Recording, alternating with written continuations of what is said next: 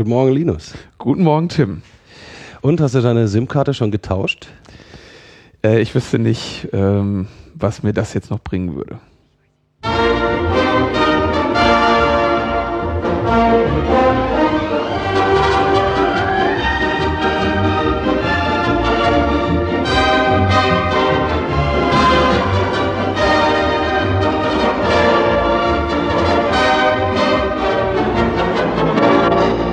Logbuch Netzpolitik, die Folge 132. Herzlich willkommen. Wir äh, entschuldigen uns natürlich als erstes mal, dass wir in der letzten Woche dann wieder nicht dazu gekommen sind zu podcasten. Das liegt daran, dass der Tim ja jetzt die Metaebene temporär in ein anderes Land verlegt, um dem äh, GCHQ näher zu sein. Ähm, wie ist es denn?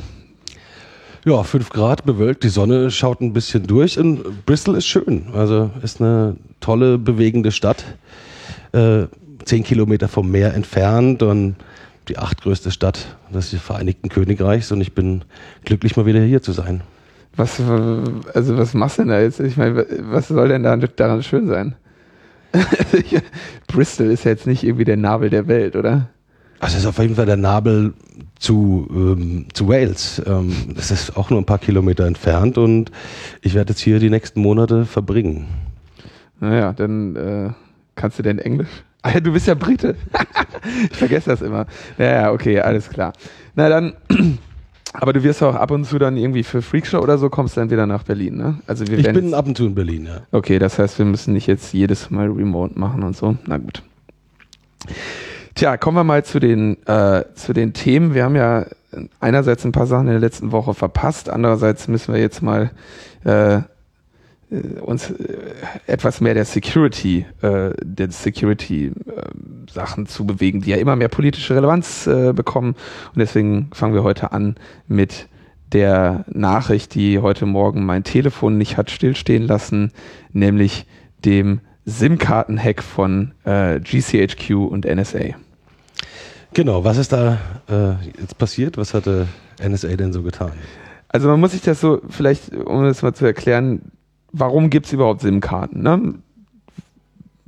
Ist jetzt vielleicht nicht unbedingt jedem, jedem klar. In den, in den SIM-Karten ist gespeichert ähm, quasi die Identität, die wir gegenüber, die wir als Nutzer gegenüber dem Mobilfunknetz haben und auch der geheime Schlüssel, aus dem unsere gesamte Verschlüsselung, die wir mit dem Mobilfunknetz dann aufbauen, ähm, generiert wird. Und ähm, diese Information könnte man natürlich einfach auch ohne SIM-Karten dem Kunden geben, dass man sagt, hier, ähm, gib mal diese beiden Sachen in dein Handy ein, dann funktioniert das oder äh, lad dir hier mal ein Profil runter, dann funktioniert das auch. Und der Grund, warum man das auf Karten gemacht hat, ist, dass diese Karten den so gebaut sind, dass sie den eigentlichen Schlüssel nie verraten. Also ähm, den KI, der in dieser SIM-Karte drin ist, sollte sich, wenn die SIM-Karte keine Sicherheitsschwächen äh, hat, von dieser Karte nicht extrahieren lassen. Das heißt, die Funktion, den Schlüssel zu verraten, hat die SIM-Karte erstmal nicht.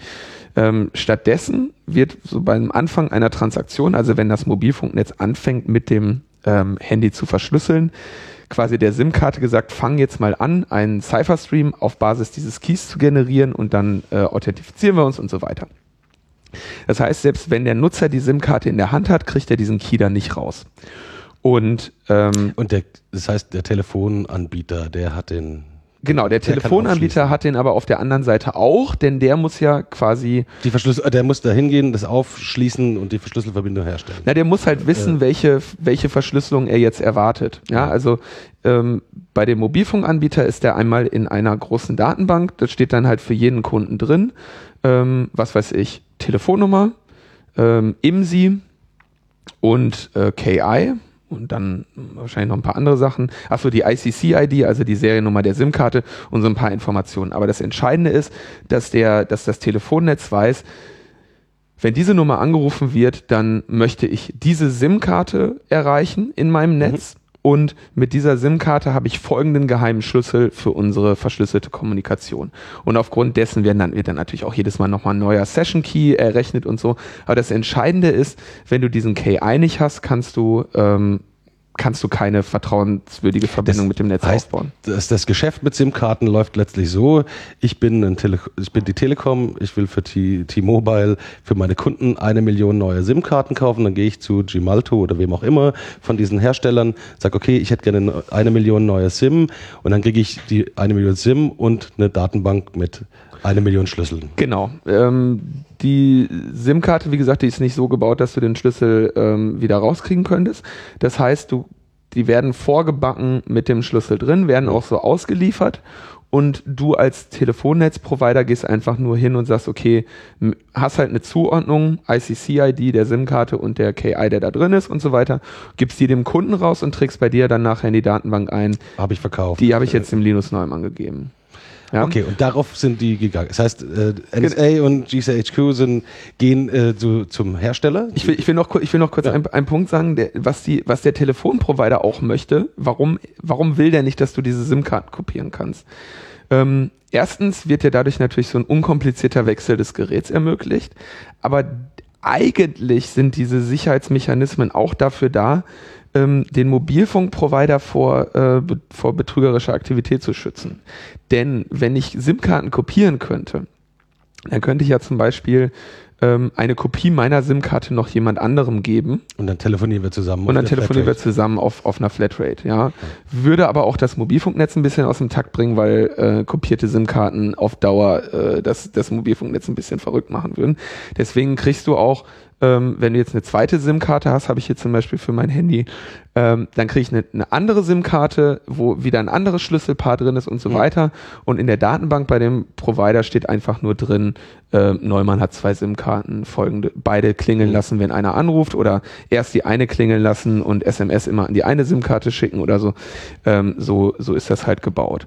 Und was sich dummerweise, worauf sie sich dummerweise eingelassen haben, ist, dass sie die, die SIM-Karten vorprovisioniert bekommen mit diesem, oder provisioniert ist der falsche Ausdruck, aber vorgebacken bekommen mit den Schlüsseln und das alles von Gemalto kommt. Und genau das, was du gerade gesagt hast, der Provider geht hin, sagt, ich brauche irgendwie 100.000 neue SIM-Karten, schick mal rüber.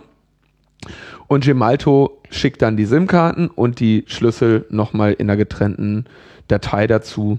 Und dann äh, pflicht, die, pflicht die der Mobilfunkprovider bei sich ein und gibt dir den Kunden raus. Und ähm, das hat natürlich auch den Vorteil, dass du SIM-Karten halt einfach invalidieren kannst, alles zentral. Ne? Ist im, also das System nennt sich Smartcard und das ist, ist ein ähnliches Prinzip, was auch so bei äh, Einlasssystemen zum, äh, zur Anwendung kommt, bei äh, Kreditkarten in der Form zur Anwendung kommt, äh, mit diesem kleinen äh, ähm, mit diesem kleinen goldenen Chip, der da jetzt überall drauf ist. Es ist im Prinzip immer das gleiche Verfahren, dass man ein, ein Geheimnis dem Nutzer in die Hand geben kann und zwar so, dass er nicht in der Lage ist, das zu kopieren. Okay, und da, jetzt gehen, gehen die Geheimdienste äh, zu Gemalto, holen sich diese Schlüsseldateien und sagen, Mhm. okay, cool, wir können jetzt darauf zugreifen, wir müssen nicht mehr zur Telekom, zu E Plus oder zu Deutschlandnet, Deutschland SIM oder wie auch immer äh, gehen und sagen, okay, wir hätten jetzt gern hier mal, würden wir hier überwachen. Und dann fragen die nur, äh, möglicherweise nach, so, hey, habt ihr überhaupt eine, eine, Berechtigung dazu, sondern die können einfach direkt irgendwann raufgehen. Genau, wenn du den, wenn du den, wenn du den KI hast, dann kannst du prinzipiell ähm, von allen SIM-Karten, zu denen du K den KI hast, die gehören dir quasi. Das heißt, du kannst ähm, die Telefonate, die davon geführt werden, vollständig abhören. Ähm, du kannst aber auch die, ähm, die, die SIM-Karte imitieren. Und das ist eigentlich so das, das Betrugsszenario, was, äh, was da auch ganz, ganz spannend ist bei Leuten, die in der Lage sind, KIs zu extrahieren. Es gibt, wie gesagt, natürlich dann auch immer Sicherheit, immer mal wieder Sicherheitsschwankungen in SIM-Karten. Das äh, Team, in dem ich arbeite, hat vor ein oder naja, vor zwei Jahren muss das, glaube ich, gewesen sein, genau beim Camp in Holland und bei der Black Hat vor zwei Jahren äh, da auch was zu präsentiert, dass es natürlich auch bei einigen SIM-Kartenmodellen möglich ist, diesen KI da irgendwie wieder rauszukratzen über Sicherheitsschwächen.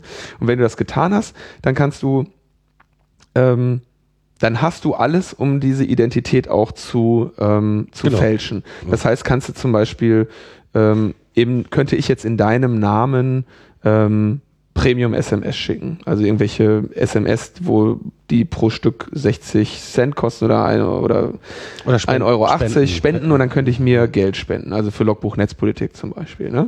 Premium-SMS sende so und so an, ja, und dieser, dieser gehört mir dann und dann. Und der Hack auf die einzelne Karte ist natürlich viel aufwendiger, als direkt die Datenbank sich rauszuholen. Genau, und insofern ja. muss man sagen, so, die, die NSA geht da quasi ihrem, ähm, die geht da verantwortungsbewusst mit Steuergeldern um und versucht natürlich den ökonomischsten Angriff zu finden. Und die Folge ist aber, wenn sie, also Gemalto ist einer der führenden Hersteller, äh, es ist der führende Hersteller für SIM-Karten und ähm, die decken halt ungefähr so 50 Prozent des Marktes ab, wenn nicht sogar mehr. Die genauen Zahlen kenne ich da gar nicht, aber das ist auf jeden Fall der eine Betrifft große. es Milliarden Geräte? Da, ja, vor allem weltweit. Ne? Also jeder, ähm, Mobil, jeder Mobilfunkprovider, der irgendwie Gemalto-Karten zum Einsatz bringt, ist potenziell betroffen. Und das Krasse ist, wir wissen es ja jetzt gar nicht, ähm, welche betroffen sind und welche nicht. Und der schöne Teil ist eben, wenn du diesen KI hast, kannst du eben bei allen betroffenen SIM-Karten weltweit mit einem rein passiven Angriff diese äh, Telefonate abhören. Ähm, das heißt, es gibt keine, also bei das Gemeine oder das Schöne bei passiven Angriffen ist, die sind halt nicht detektier- oder nachweisbar. Schön. Und ähm, das heißt, du kannst halt, wenn man jetzt mal wieder auf dieses Merkel-Handy zurückkommt, ähm, kannst halt jetzt da einen passiven Angriff machen und zwar ungeachtet davon, wie gut die Verschlüsselung ähm, tatsächlich ist. Ähm, der bisherige Stand der Technik war, ähm, dass die 2G-Verschlüsselung ähm, schon geknackt werden kann mit moderatem Aufwand, also für Geheimdienste im Prinzip im, also absolut lächerliche Preise, ja. 3G ähm, hat dann schon einen besseren, äh, eine bessere Verschlüsselung bekommen, also einen anderen Algorithmus und längere Schlüssel. Das heißt, da waren dann ähm, passive Angriffe, äh, sind da eigentlich nicht wirklich drauf bekannt öffentlich. Ähm, und da wird es natürlich dann interessanter, direkt auf die SIM-Karte zu gehen. Klammer auf, da gibt's jetzt auch nochmal Angriffsszenarien, die auch von unserem Team dieses Jahr äh, präsentiert wurden bei ähm, beim äh, 31C3, wo man dann über SS7 irgendwie den Session Key kriegt. Das ist aber dann immer nur der Schlüssel für das eine Telefonat, das gerade stattfindet. Mhm. Und die Königsklasse des, des Angreifens von Mobiltelefonen oder von Mobilkommunikation ist eben den KI zu haben, weil dann hast du wirklich alle Verschlüsselungen für immer geknackt. Und zwar eben auch äh, retrograd. Also dieser Ansatz, einfach alle verschlüsselten Kommunikationen wegzuschreiben ähm, und darauf zu warten, dass man irgendwann den Schlüssel hat, der trägt dann hier auch für die NSA Früchte. Und das wäre natürlich jetzt äh, ein äh, das wäre natürlich, also das, das heißt, der, die, alles, was Mobiltelefonie an Sicherheitsannahmen hat, ist damit ein für alle Mal kaputt, für immer. So. Schön. Es sei denn, Gemalto. Gemalto hat, ja den, der, der, der Leitspruch, äh, der Claim äh, von Gemalto ist Security to be free. ja, das, das Krasse ist, das Krasse ist, ähm, als, also vor, als die erste Sicherheitslücken in den Gemalto-Karten, in den etwas älteren Gemalto-Karten davon, äh, da veröffentlicht wurden, die Folge davon war einfach, dass Gemalto gesagt hat, ja, super, müsst ihr die neuen Karten kaufen ähm, Umsatz plus. Da ist das Problem nicht drin. So, da hat Gemalto letztendlich ähm, zwar einen Schaden im Ruf genommen, aber finanziell keinen, keinen ähm, unmittelbaren Schaden erlitten. Ganz im Gegenteil, die haben versucht, den, den Netzbetreibern neue Karten zu verkaufen. Beziehungsweise haben dann auch irgendwie versucht, die Karten zu patchen und so. Das war ein relativ großes Kuddelmuddel, je nachdem, welche Kartengeneration da äh, gerade betroffen war. Aber ähm, haben die sich die, denn schon geäußert? Das weiß ich nicht genau. Ich, hab, äh, ich war heute die ganze Zeit damit beschäftigt, äh, äh, Presseanfragen zum Ausmaß des Schadens zu beantworten und habe mich noch ah, nicht ja, damit beschäftigt, was Gemalto sagt. Ich meine, dem bleibt nichts anderes über, als das zu verurteilen. Oder? Also was, was sagen Sie dazu? Mm. Ja, also du musst noch lesen. genau. Ja, also das aber genau das, was wir im Prinzip immer wussten. Und jetzt kommen natürlich auch, werden natürlich Leute sagen, ja, aber das wussten wir doch schon immer, dass Mobilfunk unsicher ist. Ja, eigentlich eben nicht. So bis jetzt war die, war der, der Stand der Technik war, dass ähm, du wenn deine Sorge war, dass der Geheimdienst der Jurisdiktion, in der du dich befindest, dich abhört, dann konntest du natürlich dem Mobilfunknetz und jedem anderen Telefonnetz, nie wirklich trauen. Aber ähm, wenn deine äh, Sorge war, dass, äh, dass, ein, dass eine in, ein internationaler Geheimdienst dich abhört, ohne dass du irgendeine Möglichkeit hast, dich dagegen zu wehren, dann sah die, sah die Welt nicht so schlecht für dich aus. Und genau das ist halt jetzt äh, passiert ist, ist einfach alles, alles vorbei. Ja. Genau, und Gemalto sagt, wir können in diesem frühen Stadium noch nicht irgendwie sagen, was äh, da passiert ist. Wir, der zweite Punkt ist, wir sind extrem aufmerksam gegen alle Angriffe und Hacker und ähm, haben immer das, unsere Sicherheit der letzten Jahre nach oben gezogen und wir nehmen die Publikation sehr ernst und will devote all resources necessary, also um das ja. aufzuklären. Ne? Also ja, die sagen eigentlich noch nichts. Ähm, hm. sagen noch, ja, wie wichtig ist eigentlich, also Cyber Security ist so wichtig heutzutage. Also die sagen noch. Ja, das müssen sie ja, ja sagen. Ja, ja, genau. Also, also ja, okay, das ist noch kein richtiges Statement. Das ist nur so, okay, wir haben es mitbekommen, oh scheiße, wir haben ein Problem. Genau, und also der, der, der, das, das Problem, was sie, was sie hier haben, ist natürlich, dass die im Zweifelsfall, und das war natürlich auch wieder der, also wie gesagt, das ist ein ökonomischer Einsatz von NSA-Ressourcen, ja. Ähm, die haben natürlich mit jedem einzelnen Provider, dem sie irgendwas liefern, natürlich das Problem, wie geben wir dem, dem denn diese Keys, ja? Und ähm, ich kann mir gut vorstellen, dass, dass die nicht mit jedem Provider da äh, die, die Sor Sorgfaltspflicht ähm, walten lassen, die jetzt aus meiner Perspektive äh, da geboten wäre. Hier könnt ihr die Keys runterladen. Ja, klar. jetzt ist auf die Tour. Also äh, will ich den jetzt nicht unterstellen, aber kannst du dir natürlich vorstellen, ähm, und am Ende gibt's wahrscheinlich einen relativ ausführlichen Nutzerkreis bei ähm, bei, also bei, oder Mitarbeiterkreis bei Gemalto, der Zugriff auf diese Daten hat.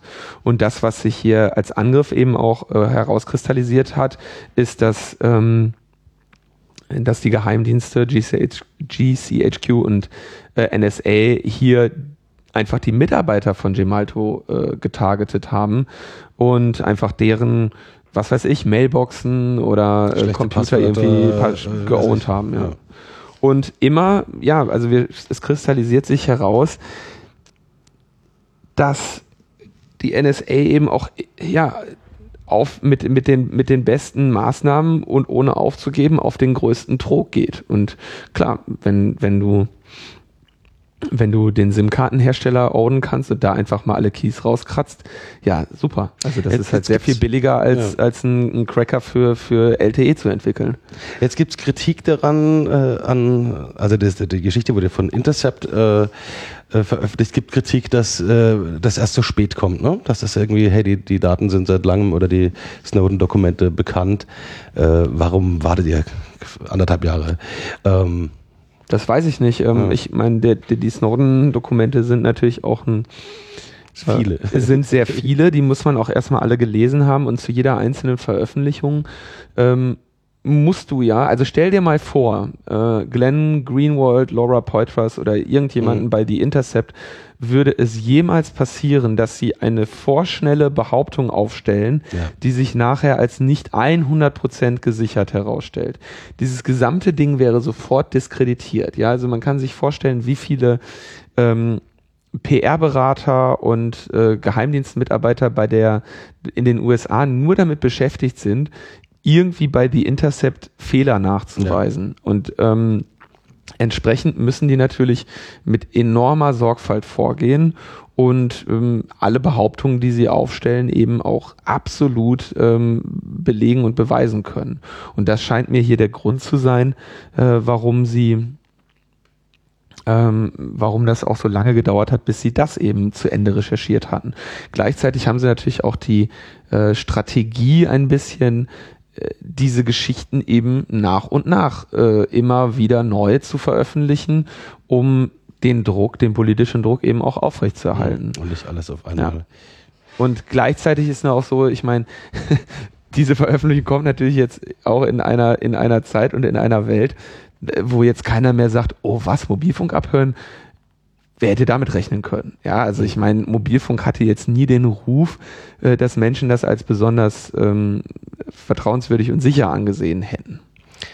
Okay, auch hier bleibt wahrscheinlich nur äh, noch ein Layer von Verschlüsselung raufzulegen und eben irgendwelche Apps und äh, zu nutzen oder oder Kryptophone, um um da eben diese unsichere Basis, die jetzt da vorherrscht, irgendwie zu Genau, also die, die, die, die Maßnahme, die natürlich jetzt äh, geboten wäre, ist zu sagen, okay, ist jetzt auch nichts Neues. Ne? Also ich meine, das wird ja seit äh, seit vielen Jahren, also über ein Jahrzehnt gibt es irgendwie Cryptophone und ähm, andere Anbieter, die also sagen, okay, Ende-zu-Ende verschlüsselte Telefonie mit äh, Spezialgeräten, äh, die halt über dieses Mobilfunknetz, das wir grundsätzlich als nicht vertrauenswürdig betrachten, einen verschlüsselten Kanal aufbauen, der von einem Gerät zum anderen geht und ähm, aber das ist ja natürlich keine Lösung jetzt für, für, für die Massen. Also das ist naja, genau. Also Kryptophones sind, sind nicht ganz so günstig. Ja. Ähm, und zwar liegt das daran, dass in dem Moment, wo du sagst, du machst jetzt, du machst ein Ende-zu-Ende verschlüsselndes Telefon, dann wird natürlich genau dieses Telefon zum, äh, zum Angriffsziel. Mhm. Weil dann ist der, der nächste sinnvolle Angriff, gerade bei, bei Kryptophonen, die halt wirklich eine Verschlüsselung zum Einsatz bringen, die, ähm, wo man sich relativ sicher sein kann, dass jetzt ein Angriff auf die Chiffre eher nicht realistisch erscheint. Genauso wie es ja hier bei, bei LTE auch schon der Fall ist. Die greifen ja nicht die Chiffre an, sondern die holen sich einfach die Keys. Ja? Ähm, und das heißt, genau dieser Angriff auf ein Kryptophon wäre dann eben, oder eben ein Telefon mit einer, mit, mit einer x-beliebigen Krypto-App, was gibt's da irgendwie? Redphone, Signal. Ähm, genau, Signal ist das Redphone für iPhone.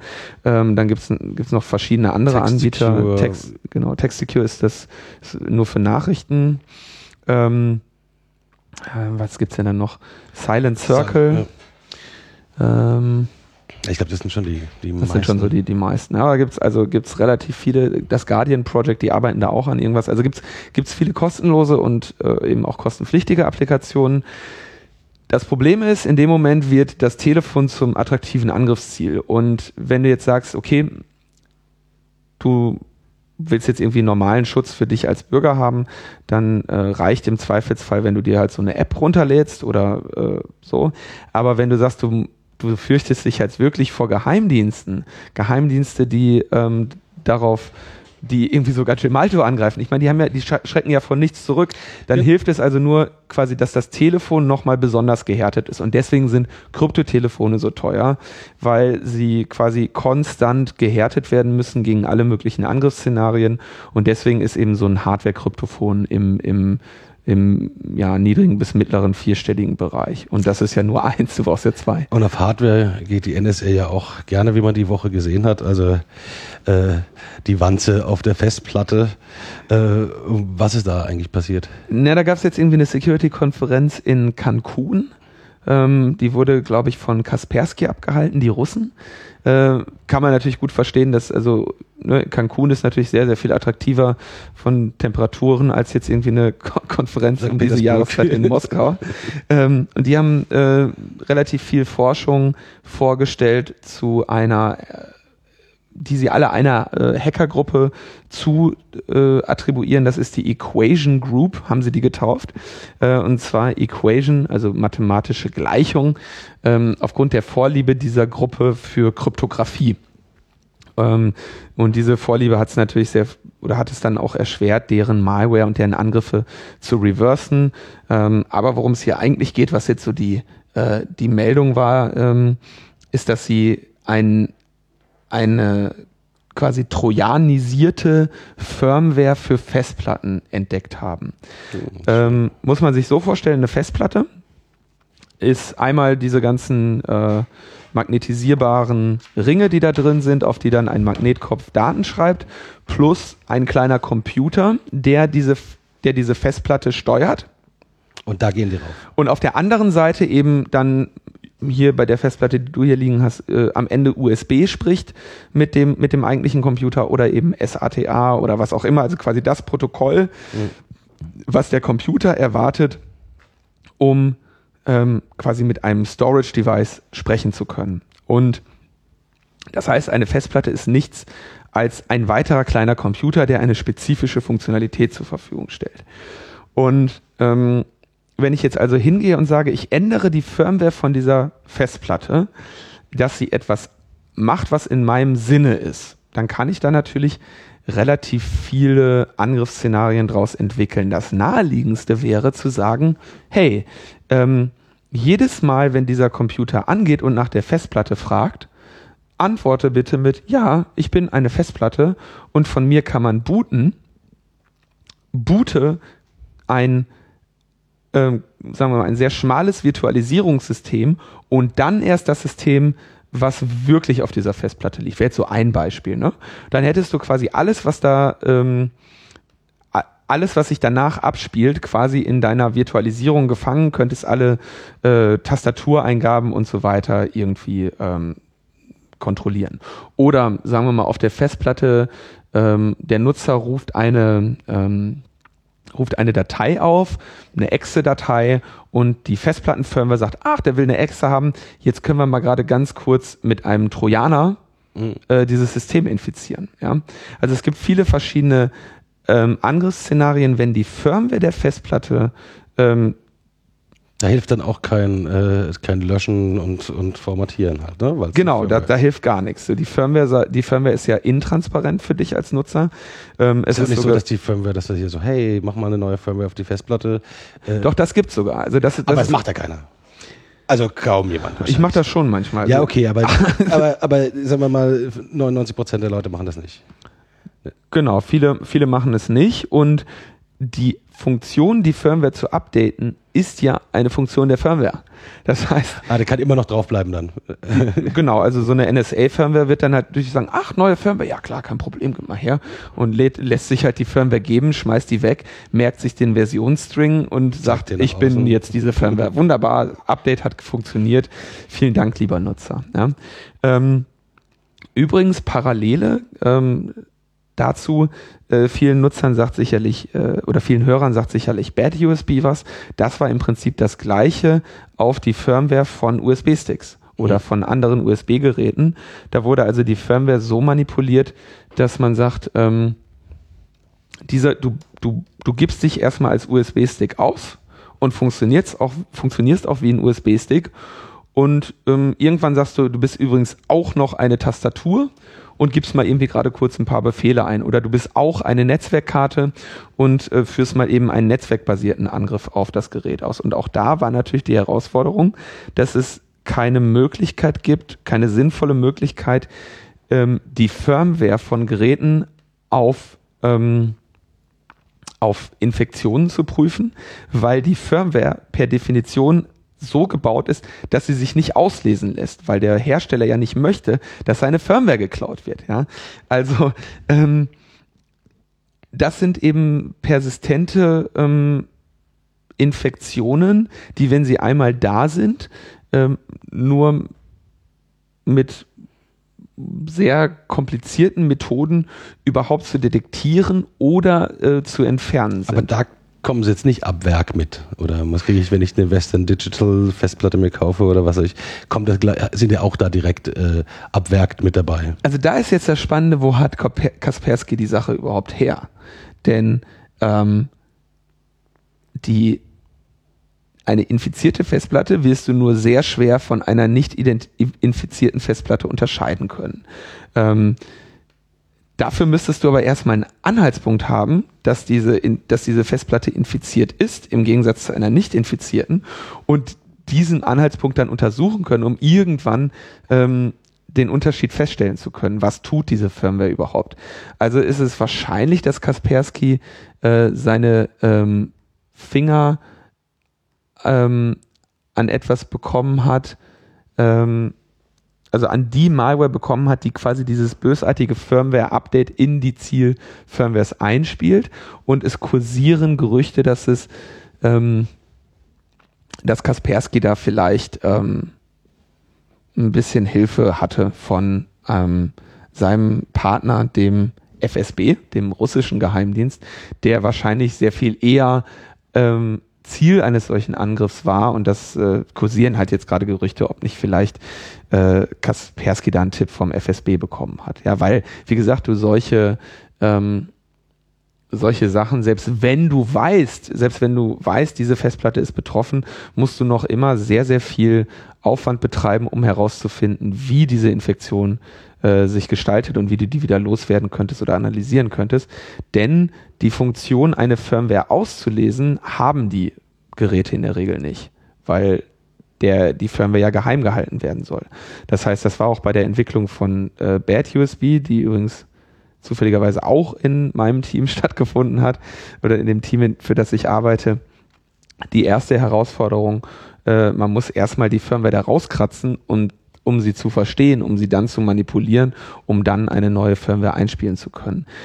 Deshalb gab es da jetzt auch wieder äh, Gerüchte, ob denn nicht eventuell äh, die da eine Kooperation stattgefunden hat oder ob nicht eventuell die NSA ähm, als sie sich von den Festplattenherstellern Festplatten hat liefern lassen, gesagt hat, Freunde, alles, was bei uns zum Einsatz kommt, wird übrigens von uns nochmal sicherheitsauditiert und bei euch interessieren wir uns für die Firmware. Gebt mal den Source Code, damit wir gucken können, ob das alles so sicher ist, wie wir das gerne bei uns mhm. in unserem Datencenter in Utah haben wollen. Und wenn das der Fall ist, dann lassen wir uns von euch auch ein paar Millionen Festplatten liefern. Ähm, und das wäre zum Beispiel eine Möglichkeit, wie die NSA vielleicht an den Source Code gekommen ist, den ändern konnte, eigene Firmware schreiben konnte und diese dann mit normaler Malware über die Firmware-Update-Befehle äh, auch auf Festplatten schreiben könnte. Betroffen ist äh, Western Digital, Maxtor, Samsung, Toshiba und Seagate. Und ähm, ja. Das ist ein ordentlicher Marktanteil schon mal. Ist ein ordentlicher Marktanteil. Hier ähm, bietet sich natürlich dann auch noch, also es gibt eingeschränktere ähm, oder sagen wir mal eine voll eine Festplattenvollverschlüsselung bietet hier natürlich gegen bestimmte Angriffsszenarien einen Schutz. Aber wie gesagt, so die Königsklasse wäre eben, dass die Festplatte zu Beginn beim Boot mit dem Betrieb, dem, dem Computer etwas anderes vorgaukelt als das, was sie nachher macht. Mhm. Und das sind so, das ist eben das Geile bei solchen Firmware-Angriffen, dass du eben Dateien modifizieren kannst und quasi beim ersten Abruf einer Datei was anderes lieferst als beim zweiten Abruf und das dann eben nutzen könntest, um äh, Rechner zu infizieren. Ja, also wenn man, wenn die Festplatte, wenn der Festplatte nicht mehr getraut werden kann, dann ist es gut. schlecht für deinen Computer. Übrigens hat ähm, Kaspersky, Kaspersky gleichzeitig noch ähm, ein, über einen USB-Stick berichtet, der namens Funny, Fanny, ähm, der äh, zum Einsatz kommt, um über sogenannte Air-Gapped-Netzwerke ähm, zu arbeiten, also hochsicherheitsrelevante äh, Gerätschaften versucht man ähm, in weiser Voraussicht äh, von dem Internet fernzuhalten. Also für die, die Steuerelektronik eines Atomkraftwerkes sollte, äh, so diktiert es der gesunde Menschenverstand, nicht mit dem Internet in Verbindung gebracht werden.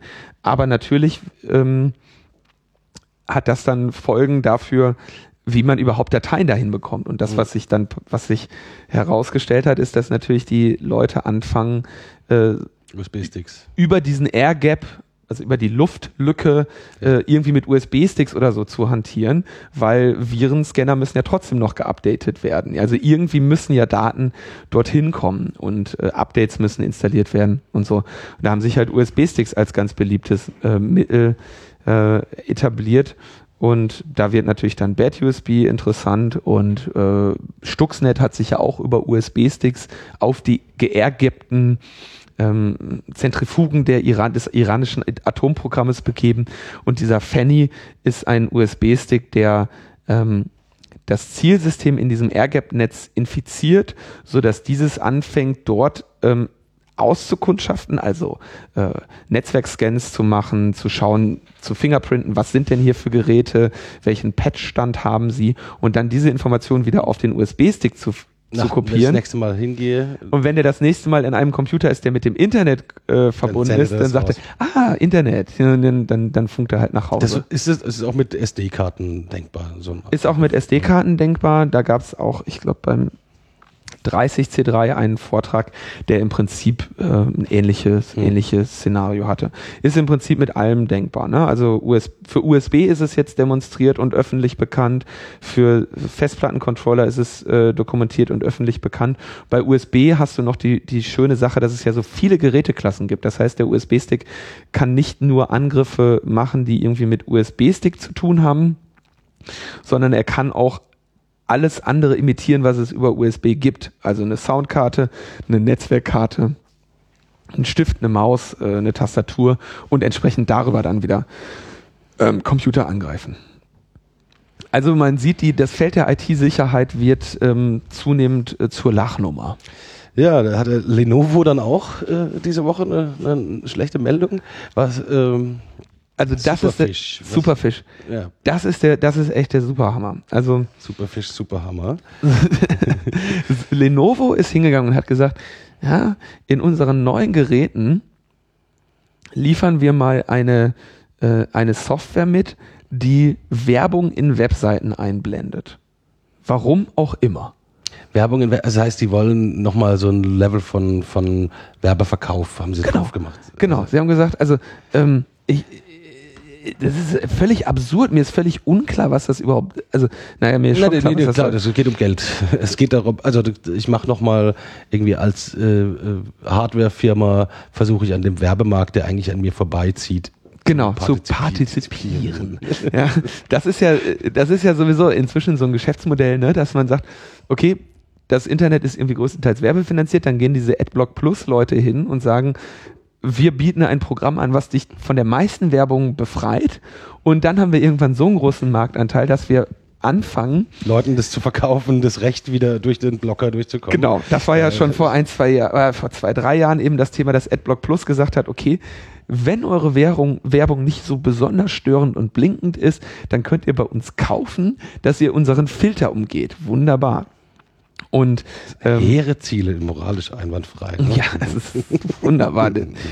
So, und, und, und, und Lenovo hat sich halt gedacht, ach wunderbar, dann bauen wir mal, ähm, bauen wir mal so ein, so ein Programm, was wir ausliefern auf unserer Hardware, was in Webseiten Werbung einbaut, in unserem Sinne. Und dann können, können wir auf dem freien Markt äh, die Dienstleistung anbieten, auf Lenovo-Laptops zu werben im Browser mit garantierte Und Erfolgs. das legt sich dann oben rüber oder wie war das gedacht? Nee, Also das ist einfach, das ist viel geiler. Jeder, äh, jeder Traffic, dein gesamter Web-Traffic geht durch diesen Superfish einmal durch. geht zu Lenovo und Nee, nee, nee, nee. äh, Und der Superfish sagt einfach, ach ja, hier, da bauen wir jetzt mal hier noch eine schöne Web, eine schöne Werbung mit ein, ja? Pop-up. Pop-up oder irgendwie die Werbung, die da schon ist, das ist der Ansatz, der eigentlich interessanter ist. Die Werbung, die da schon ist, die wir erkennen, die ersetzen wir einfach durch was anderes. Weil das macht es dir einfacher, weil derjenige, der da Werbung schaltet, hat sich ja schon ist an, von der Größe, der dann auch wieder Werbung macht, oder was? Sowas zum Beispiel wären da die, also ich muss ganz ehrlich sagen, ich habe mich eher nur aus Sicherheitsperspektive damit auseinandergesetzt, als was, was der jetzt genau macht, ja. Aber Fakt ist, der baut Werbung in Seiten ein. So. Das kannst du natürlich, also ein Werbeproxy, ein vorinstallierter Werbeproxy Sehr auf deinem Rechner. Ähm, und das kannst du natürlich sehr schön ähm, bei HTTP machen, weil die Kommunikation ja unverschlüsselt durch diesen Proxy geht. Und dann kann das halt verändern. Ähm, Klammer auf, das ist ja das große Risiko bei, äh, bei unverschlüsselter Kommunikation.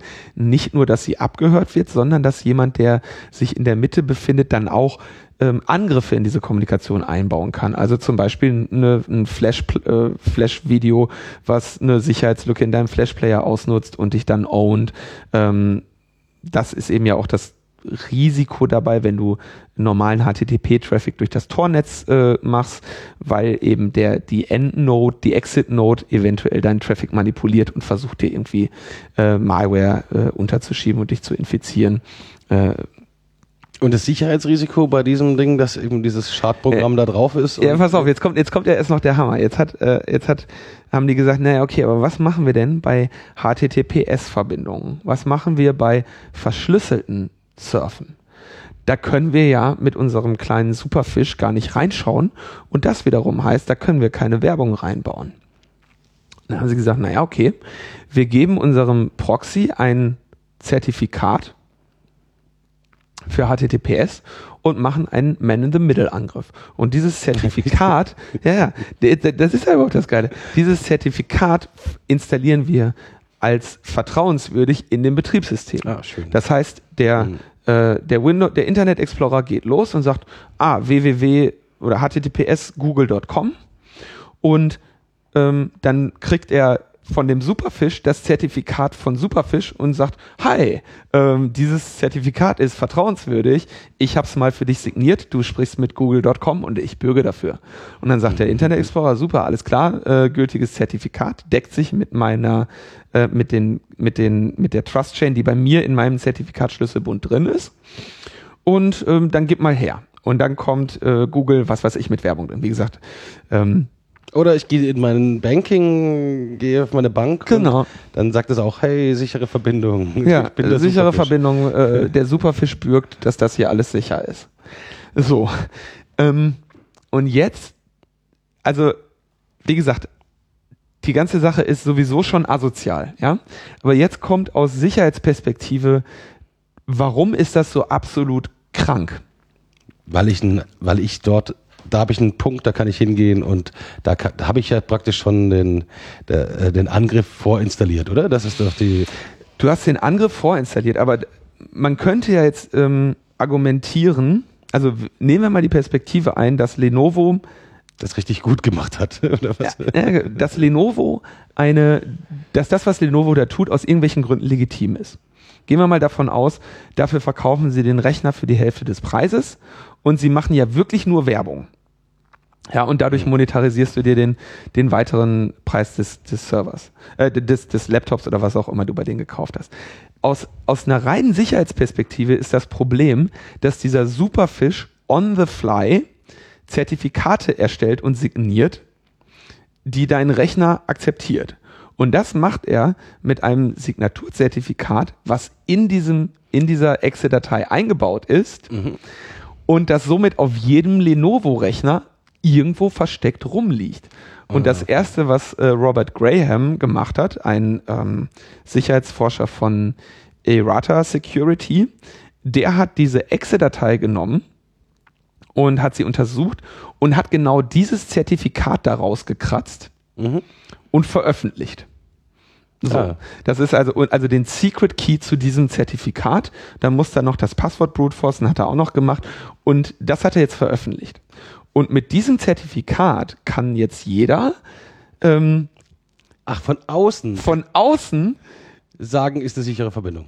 Das ist eine sichere Verbindung, genau. Also damit kannst du dich jetzt halt in Starbucks setzen im offenen WLAN und kannst auf Lenovo-Angriffe, äh, auf Lenovo-Laptops Man-in-the-Middle-Angriffe fahren mit korrekt signierten Zertifikaten. Ah, schön.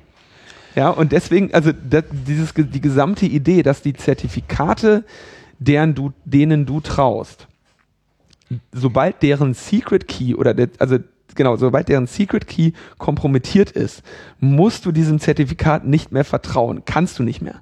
Und du redest hier halt von einem Problem, wo dieser Secret Key auf potenziell Hunderttausenden oder Millionen von ähm, von Lenovo-Laptops rumliegt und da sofort jetzt eben von, äh, von einem Sicherheitsforscher in, in einer, in einer, ähm, in einer kleinen äh, Mittagspause äh, da rausgekratzt wurde. Und es gibt quasi jetzt für diese Lenovo-Dinger ja, ähm, ein, ein valides Man-in-the-Middle-Zertifikat, was der Weltöffentlichkeit zur Verfügung steht. Schön. Gehe ich mir gleich einen Lenovo-Laptop kaufen. Genau, kannst du nämlich, hast nämlich ein super schönes Zertifikat vorinstalliert. Also das ist ein, das ist ein, ein Fuck-up, den man sich sowas von hätte denken können, ja. Also wie gesagt, Ja, deswegen es meine ich so, also, also- aus Sicherheitsperspektive, selbst wenn das legitim gewesen wäre, was es schon ohnehin nicht ist, Es ist einfach sowas von bescheuert umgesetzt, dass es äh, Ja. auf gar keinen Fall geht.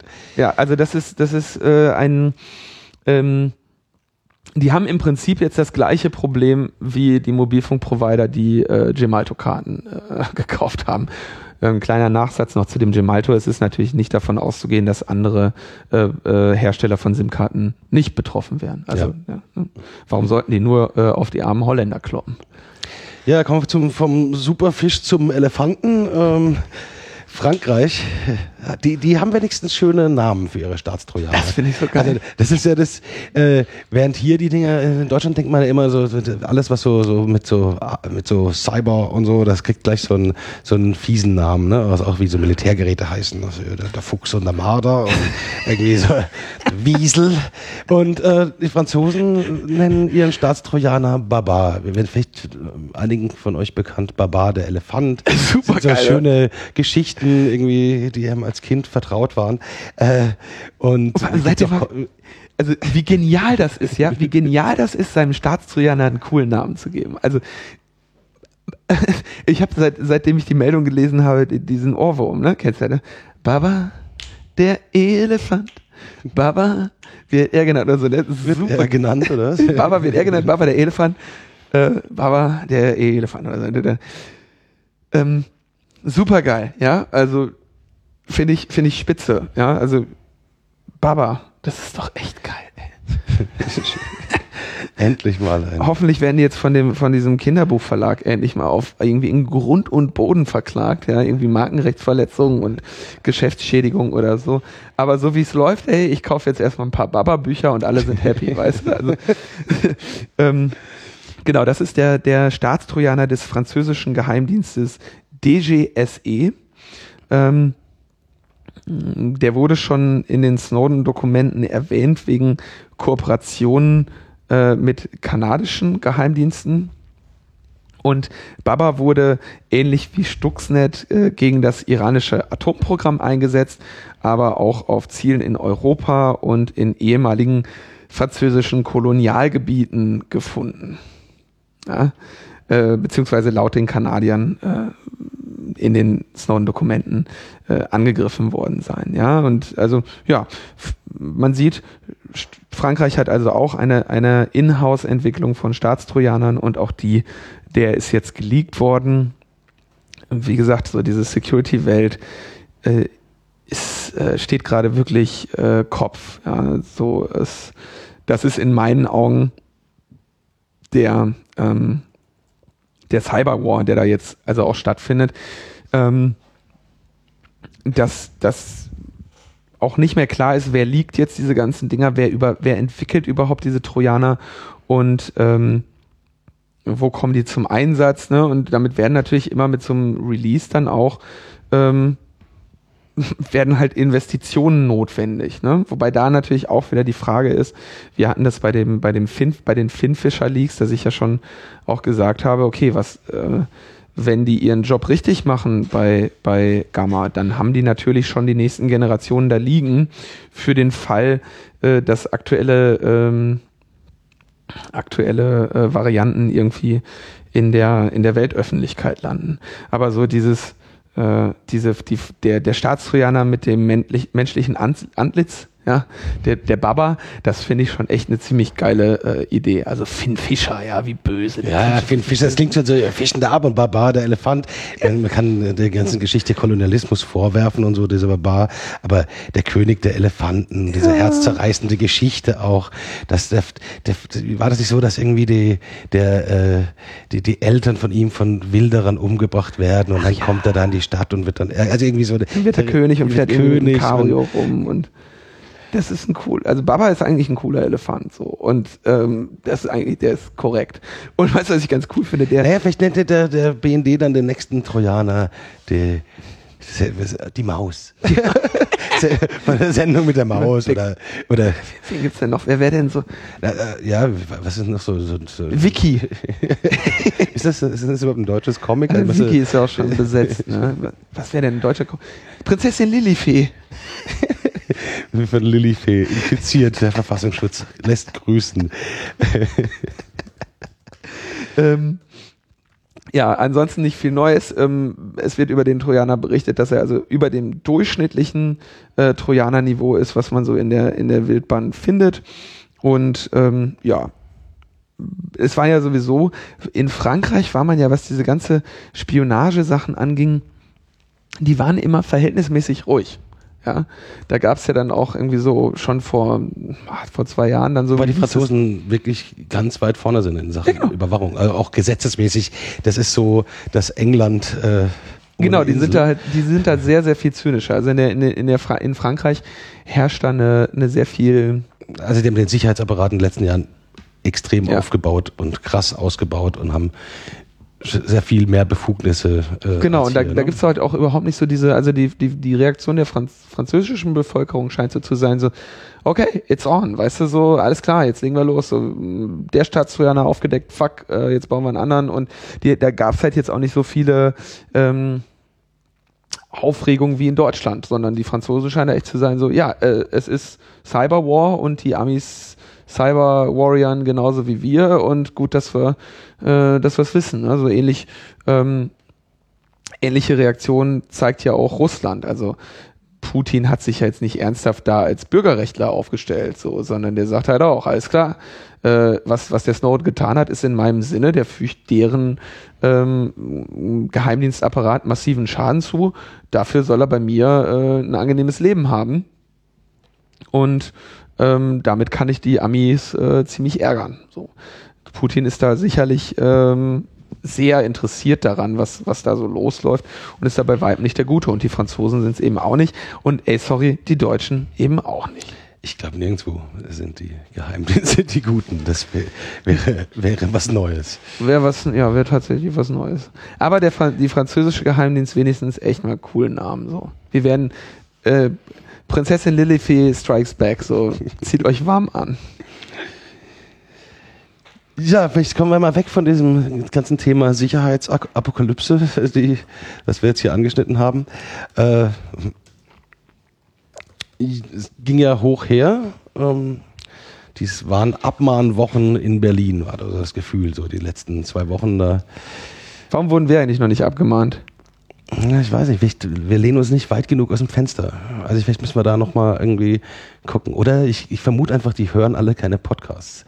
Das die, kann die, sein. Die, die Leute, die, die abmahnen, hören, hören keine Podcasts. Die, Abmahner hören keine Podcasts. Da kommen die nicht reingegoogelt in die Aussagen. Ne? Also das ist so das Ding. Ne? Das kriegen die nicht in ihrem, in ihrem äh, Clippings. Die, die, die, so, die kriegen ja jeden Tag so wahrscheinlich so von ihren PR-Agenturen so, so Clippings durchgereicht und hier, das wird im Netz, das wird in Print und so. Und das, da wird Podcast einfach nicht erfasst. Das wäre aber genial, einfach mal so abmahnfähige Podcasts en masse zu produzieren und diese du musst in die Show müssen das alles hören. nee, nicht in die Shownotes, einfach so, hier, wen könnten wir, was, was wäre denn jetzt mal abmahnfähig? Ja, keine Ahnung. Naja, Vielleicht egal. muss man so nicht. Man, da muss das auch gar nicht äh, provozieren. Naja, also äh, wer wurde denn alles abgemahnt? Also es wurden, ich habe irgendwie mitbekommen, diese Metronaut-Leute da wurden abgemahnt. Was ist denn da passiert? Naja, die haben äh, eine, haben alte äh, Nazi-Plakate genommen und haben da das äh, Logo der Berliner Olympiabewerbung drauf äh, montiert. Ich finde ja nicht, nicht eine besonders, nicht jetzt besonders äh, äh, einfallsreich, aber doch dann, dann wirksam. Also es gab, wann war die, wann war die, äh, wann war die Olympia hier in 1936 war Olympiade in Berlin und war das, das große Propaganda-Event, das Hitler genutzt hat, um sich als weltoffen und modern und äh, darzustellen. Ne? Ein paar Jahre später gab es dann auch Krieg. Äh, und äh, 88 Jahre später, das ist auch der Witz der, der ganzen Sache, will Berlin 2024 äh, wieder eine Olympiade machen.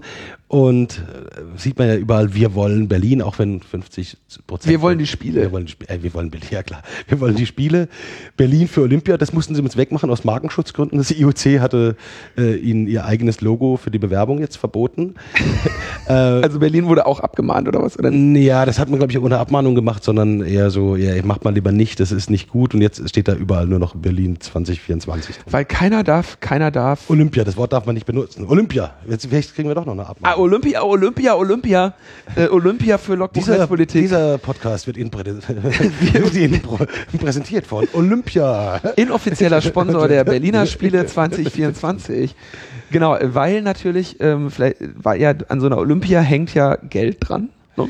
Genau. Und, und, der, und der offizielle, nur der offizielle Sponsor darf damit werben. Das, das, ist, das wird teuer gekauft. Ne? Genau, das verkauft das IOC teuer, weswegen nicht mal ein Olympiabewerber, und ich glaube, der Streit hat sich da an, äh, an ähm, äh, Air Berlin, die haben sich das, dieses Logo auf ihre Flugzeuge gepappt und da stand dann Berlin für Olympia und dann hat das äh, Deutsche Olympische Komitee oder Vertretung des IOCs gesagt so, nee, nee, das geht nicht, da ist ein Fl Airport, äh, was, äh, Fluglinie und Olympia, da wollen wir eigentlich Geld haben und jetzt haben sie das halt weggemacht.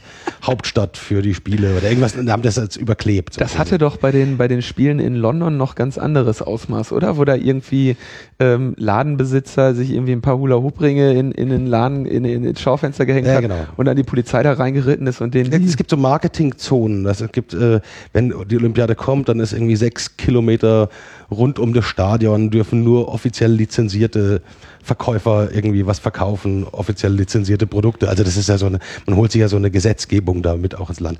Da, darum ging es allerdings in dem ganzen Fall gar nicht, sondern also die haben einfach dieses historische, äh, diese historischen Plakate genommen. Also waren auch nicht nur Olympiaplakate, da waren auch Wehrmachtssoldaten mit Hitlerjungen und hinten dran so wehende Nazi-Fahnen und haben das Logo raufgepappt und äh, in einem satirischen Artikel so getan, dem, dem Pressesprecher in den Mund geschoben, dass er irgendwas gesagt hätte. Und ein paar Tage später Also, dass er, dass er diese Motive vorgestellt hat, wie irgendwie äh, äh, neue Motive, offener Umgang mit der Vergangenheit.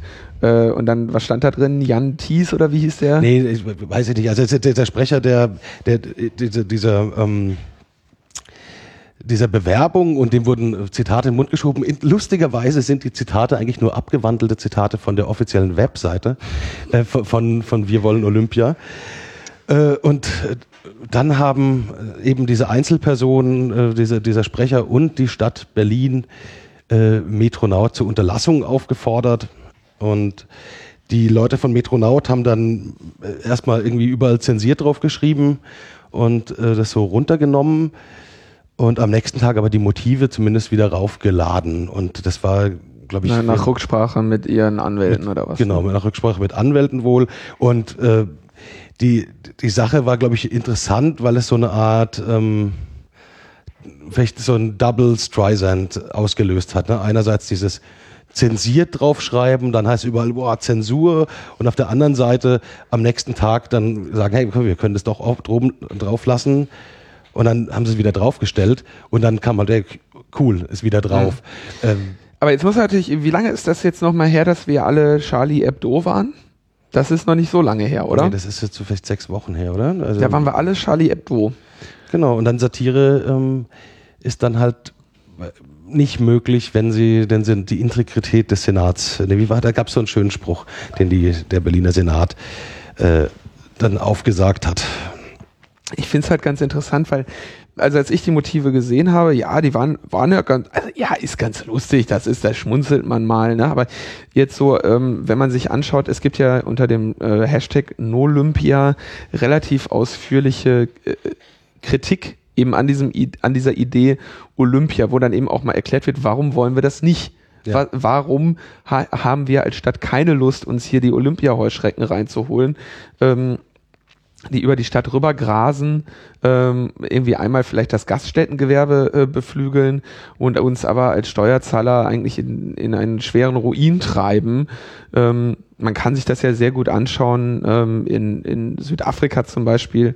Mit der äh, WM, ne? Mit der WM, wo die jetzt da irgendwie diese, diese riesen Stadien stehen haben, die sie überhaupt nicht finanzieren können, äh, wo sie selbst in dieser fußballbegeisterten Nation, wo, wo alle Fußball gucken wollen, ähm, nicht genug Leute haben, um diese Stadien überhaupt zu füllen, weil sie selbst mit den stark subventionierten Preisen ähm, die, die Menschen sich das nicht leisten können, da reinzugehen. Also ich, ja, ich, ich glaube, hier, ich meine, es gibt wahrscheinlich mannigfache Gründe dagegen zu sein, es gibt sicher auch ein paar Gründe dafür zu sein. Aber, aber nichts Aber- davon wird in diesem Metronaut-Artikel irgendwie angesprochen, muss ich mal jetzt einfach sagen. So, was soll das? Also es ist halt, es Nee, ist klar, halt ich glaube, genau. haben halt einfach da die, diese, diese Vergangenheit, ich meine, rausgesucht. Und ähm, ist ja auch natürlich, die in der Berliner Olympiabewerbung ist natürlich kein Umgang, hat da stattgefunden wie, oh, wir sind da in einer äh, unseligen Tradition, die wir irgendwie brechen müssen, wenn wir das hier machen. Ich meine, das ist ja irgendwie ein Kern davon. Wenn du wirklich das machst, dann musst du dich auch mit auseinandersetzen. Und das hat denen halt überhaupt nicht irgendwie reingepasst. Und ja, auf jeden Fall äh, sieht es wohl so aus, dass der ja, also das ist immer noch online und da stehen die Senat und das Blog Metronaut gegeneinander. Äh, mal gucken, wie es da weitergeht. Es gab dann gleich eine weitere Abmahnung in in der Woche und zwar. Also vielleicht noch ganz kurz, wo du gerade sagst, gleich eine weitere. Metronaut hatte, das war ja auch noch ein Punkt, der, der, der, das, der dem Ding sehr interessant war. Die haben zwei Abmahnungen bekommen im Abstand von ich weiß, ich glaube, der erste also war sind mehrere nach, Rekorde, kurz mehrere nach, Rekorde. Kurz nach vier eine und dann nochmal um halb, halb sechs und die beiden hatten wohl die, die Frist irgendwie bis 18, 18 Uhr. Also bei dem einen waren es irgendwie 26 Minuten Zeit, um auf eine Abmahnung zu reagieren, das runterzunehmen, eine Unterlassung zu unterschreiben. Also das sind sehr, sehr sportliche. Äh also die, die Anzahl an Abmahnungen ist, glaube ich, äh, ich weiß nicht, ob es ein Rekord ist, aber schon sportlich, weil üblicherweise kriegt man eine und die Frist ist wahrscheinlich äh, Rekord. Ja, also das ist, ist, ist, keine Ahnung, ob sowas Bestand hat vor Gerichten, so eine Frist, weil das ist ja praktisch nicht machbar. Ist natürlich eine Methode, um Leute einzuschüchtern. Und das ist ja hier auch gelungen. Also der eigentlich ist Metronaut ja nicht dafür bekannt, das ist ja eher so ein Krawallblock. Die sind ja jetzt nicht unbedingt dafür bekannt, dass sie Sachen runternehmen. Aber ich glaube, dieser, ähm, wie heißt der hier? John, John F. Nebel. John F. Nebel ja. hat, äh, hat hier offensichtlich auch erstmal Muffensausen, Muffensausen bekommen. bekommen. Kann ich aber auch verstehen. Ich meine, wenn du zwei Abmahnungen bekommst und die da irgendwie auf einmal auf dich losprügeln und dann ja, irgendwie kostet auch wahrscheinlich dann das Doppelte, ne? Zwei Abmahnungen. Also genau, das ist der neue Trick. Wir müssen einfach von mehreren Seiten abmahnen, dann kann man dann Geld verdienen als Kanzlei.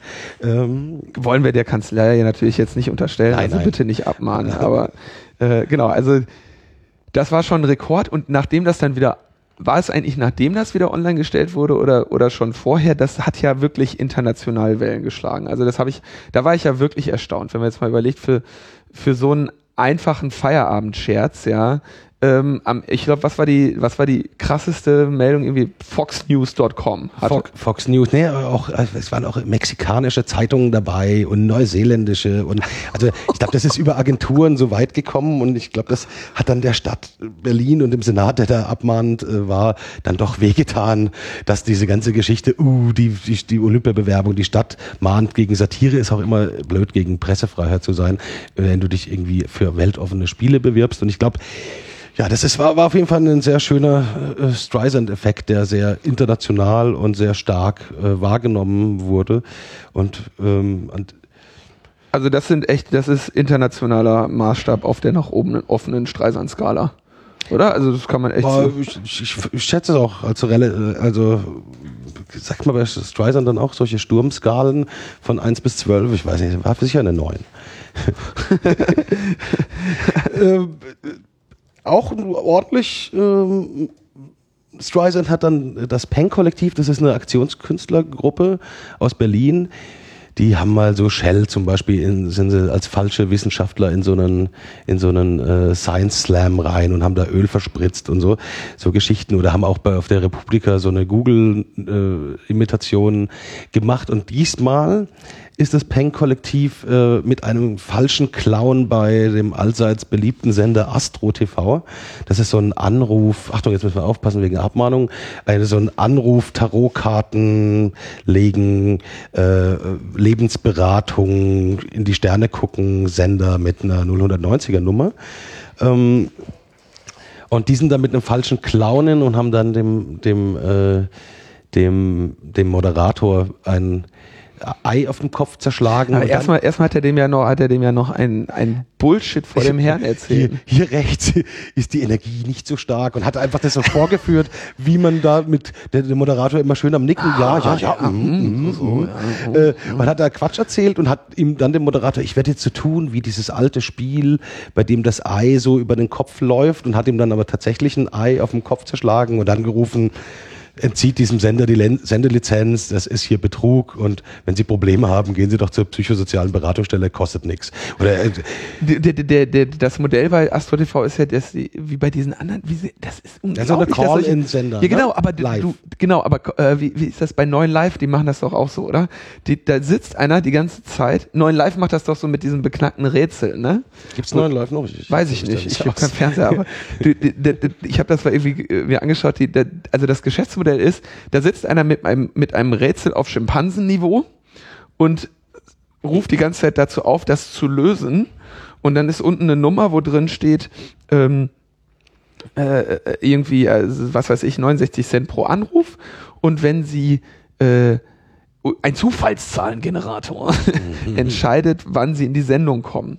Und dann Nie kommt jemand in die Sendung. und dann, genau, dann rufen die ganze Zeit Leute an und dann wird, dann, dann piept das irgendwie und so, ah, leider nicht, versuchen Sie es gleich noch einmal. Und dann rufst du da wieder an und irgendwann hast du halt, was weiß ich, deine 10 Euro ausgegeben, die haben ein paar tausend oder ein paar, zigtausend Euro in der Kasse und dann lassen sie irgendjemanden rein, der das dann falsch löst und dann so, oh nein, oh nein, oh nein, rufen sie weiter an.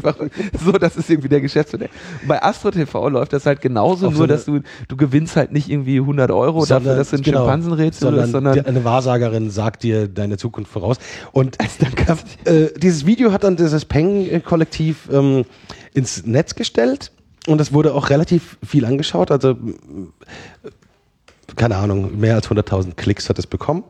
Äh, und die äh, Astro TV hat innerhalb kürzester Zeit auch das Peng-Kollektiv abgemahnt ähm, und gefordert, dass sie äh, auf irgendwie unterlassen, dieses Video auf Twitter, Facebook, YouTube und etc. zu verbreiten. Ähm, Wie sieht denn das aus? Haben die da, glaube ich, sogar rechtlich eine Handhabe, oder? Also, ähm, ist das nicht so, dass, also, Ja, die können das wahrscheinlich über das Urheberrecht äh, durchziehen, ne? dass sie, dass man äh, Mitschnitte kann ich ja ver, ver, verhindern als Sender, weil es ja mein Copyright daran ist. Das haben die auch versucht dann äh, so durchzuziehen als Ansprüche, um, um Urheber, Ur, über das Urheberrecht das durchzusetzen und dann hat irgendwie Peng aber nochmal reagiert und hat, fand ich einen sehr schönen, eigentlich einen sehr schönen Hack, hat dann noch ein Video gedreht, wo sie dann bei Astro TV anrufen und der Schauspieler, also dieser, dieser Clown, dann irgendwie der Lebensberatungsfrau bei Astro TV sagt, ja, ich habe ein Problem, ich bin Schauspieler und ich habe ein, mein liebstes Video. Sie wollen es vom Netz haben und erzählt dann, und die, antwortet dann, ja, das Video, das ist wirklich ein Problem, aber das müssen Sie überlegen, ob Sie das machen. Und lässt sich eben also so eine Lebens, so eine kostenpflichtige Lebensberatung von Astro TV geben. Einfach nochmal, das sieht man auch, also wie Streisand gespielt werden muss, damit er groß wird und dann hat man noch mal, schießt man nochmal hinterher, dann ist Anonymous darauf aufgesprungen, hat die Video überall verteilt. Irgendjemand hat noch eine DDoS-Attacke gefahren auf Astro TV, kurzzeitig. Äh, und das Ganze ähm, ist dann am Ende, ja, das Video gibt's immer noch, es haben viele Medien berichtet. Die Abmahnung, keine Ahnung, die wird wahrscheinlich auch nicht durchgezogen, ähm, weil eben Astro TV dann äh, nicht Lust hat, diesen Konflikt und dieses, oh, wir sind ein Betrügersender, ähm, äh, diese Vorwürfe, sie sind ein Betrügersender, weiterlaufen zu lassen. Also wir wollen halt nicht, äh, wir wollen halt nicht ähm, unbedingt Beratung geben, wie man äh, sich im, in Ansicht von Kommunikationsguerilla sinnvoll verhält. Aber äh, ich glaube, äh, diese Peng-Aktion, die war schon ganz cool. Das war halt so mal ein Lacher. Das Problem ist, äh, das wäre natürlich wahrscheinlich nie in diesen Zuschauerkreis von Astro TV jemals vorgedrungen, äh, wenn die das nicht abgemahnt hätten. Ne? Und diese Olympia-Bilder, ähm, ja, das war halt eher so Mittelklasse-Satire. Ne? Also es war jetzt nicht der ganz große Wurf, äh, wo man sagt, hahaha, wie witzig und wie, wie entlarvend. Und das ist schon, Ja, das sind beides natürlich, wenn man sie jetzt hart kritisiert, das ist einmal eine Mittelklasse-Satire und auf der anderen Seite eine ordentlich gemachte Kommunikationsguerilla-Aktion, aber auch jetzt nicht so der Oberbringer, weil ich meine, jeder weiß von Astro TV, dass es irgendwie ein, ein, ähm, ein naja, ein, ein Sender ist, der, der, äh, der nicht äh, ernst zu nehmen ist. aber das seriös. wurde doch live gesendet, oder? Die waren dann live, live im gesendet, Fernsehen. Weil ja. die wahrscheinlich, das ist halt so ein Billoladen, die, die zeichnen die Sendung wahrscheinlich noch nicht Nee, nee, live. die machen das live. Das muss ja mit diesem Call-In, muss ja live. Ach so, ja klar, natürlich. Ja. Also Obwohl, naja, mit An, bei, bei, beides, beides zeigt natürlich, dass, äh, dass, dass so, eine, so eine Abmahnung dann eben das schön befeuern kann. Ähm, Naja, schön. Aber äh, Netzpolitik hat auch noch Ärger bekommen, oder? die haben auch, ja, die haben irgendeinen äh, Geschäftsführer von so einer Überwachungsklitsche ähm, mit Bild in einem Artikel gezeigt und haben dann auch eine Abmahnung bekommen. Und sie, sie haben aber gesagt, okay, Ken, den Kampf fechten wir jetzt nicht aus. Bei Logbuch Netzpolitik können wir durchaus sagen, welche Überwachungshersteller das waren. Ah, das kann man auch sagen. Das war der liebe Christoph Storz, das ist der Geschäftsführer der Firma AGT, Advanced German Technology, Super. Ähm, der in äh, der international äh, Überwachungs-, äh, Hard- und Software verkauft. Es ist äh, eine deutsch-arabische Firmengruppe. Das ist natürlich in diesen Überwachungsbereichen üblich, dass du in mehreren Staaten ähm, als Firma registriert bist, um eben dich auch mit den äh, durch Exportrestriktionen entstehenden Komplikationen nicht herumärgern zu müssen. Und vor allem, weil äh, sie über ihre Überwachungstechnologien an Behörden im Nahen Osten verkaufen, zum Beispiel den äh, Staatstrojaner Remote Stealth Surveillance Suite, ähm, den sie äh, dort an Polizeien und Geheimdienste vermarkten.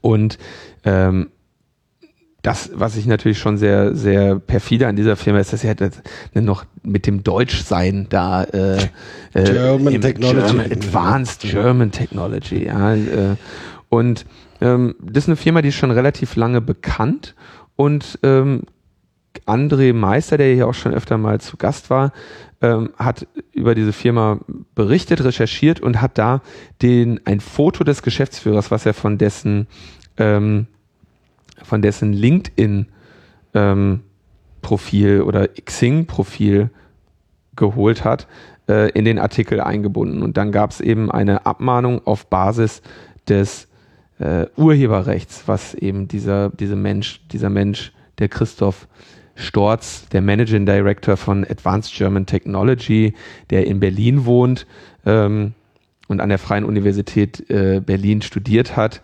äh, jetzt da eben als, als sein Urheberrecht beansprucht, was er nur äh, dort, wo er es möchte, nämlich auf seinem Xing-Profil, auf seinem LinkedIn-Profil, auf dem auf der Seite Semigator, auf der Seite Coaching Experten, der Seite Simply Competent und emanation.de äh, veröffentlicht sehen möchte, wo er das überall äh, eingebaut hat.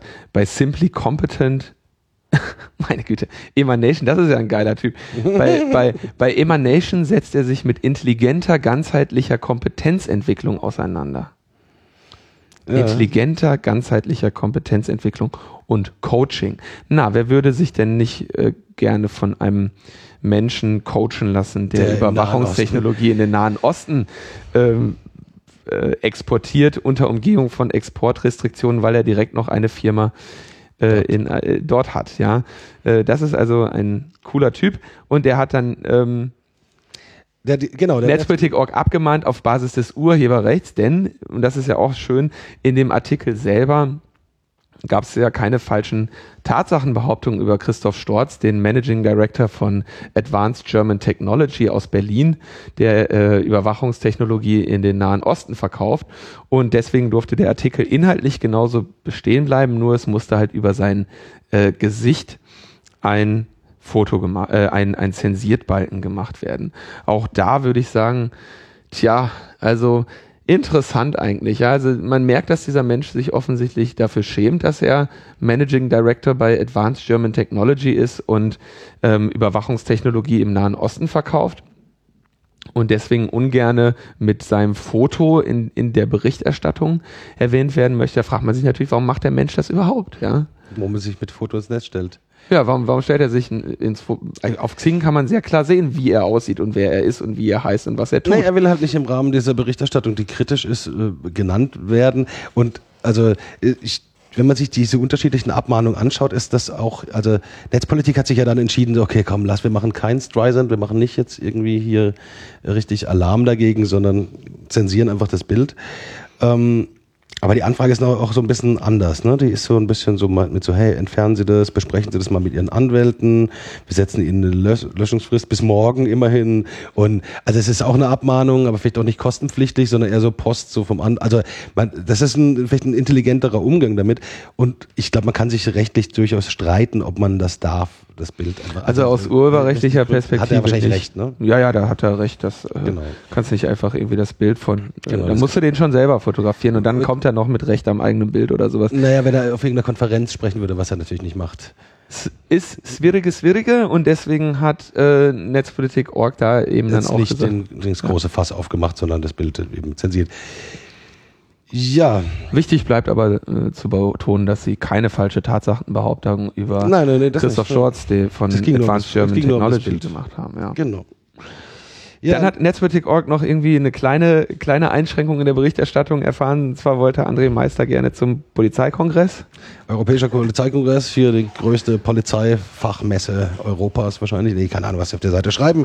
Auf jeden Fall sind sie, äh, äh, ist es hier so eine Technikschau und äh, wahrscheinlich so eine Hochleistung, sich überbieten in der Forderung von Vorratsdatenspeicherung, Überwachung, Staatstrojanern und Ende der Kryptographie. Also man hat dort alles, was Rang und Namen hat aus diesem ganzen Sicherheitsbereich äh, die dort eben dann auf Podien, die wahrscheinlich alle einer Meinung sind, irgendwie das fordern. André Meister wollte darüber berichten. Und das Schöne an der Geschichte ist, dass er äh, eben die Akkreditierungsunterlagen ausgefüllt hat, das dahin gefaxt hat, gefaxt, finde ich auch super, gefaxt hat. Äh, und dann kam zurück, ja, nee, Herr Meister, tut uns leid, danke für Ihre Bewerbung, aber äh, wir haben, das Kontingent an Journalisten ist schon voll und André Meister wäre nicht André Meister, wenn er nicht dann gleich sagt, okay, jetzt lasse ich mal ein paar Kollegen anrufen äh, von, äh, von Leute, die ich kenne, von anderen Medien, die sollen sich mal bewerben. Die haben sich beworben, haben nach zehn Minuten, ja, herzlich, ja, Sie sind herzlich willkommen, kein Problem hier, Sie sind akkreditiert und konnte eben beweisen, dass es dann doch darum ging, eben Netzpolitik oder ihn persönlich äh, dort nicht vor Ort zu haben als Journalisten. Ähm, ja, schön, schön. Aber so laufen halt Akkreditierungen. Ne? Ich meine, diejenigen, die du nicht da haben willst, den, den schreibst dann eben, ja, begrenztes Kontingent, schwierig, schwierig. Ähm, aber üblicherweise, bei, was ich da noch krass finde, da ist es ja tatsächlich so, der kommt da jetzt nicht rein, ne?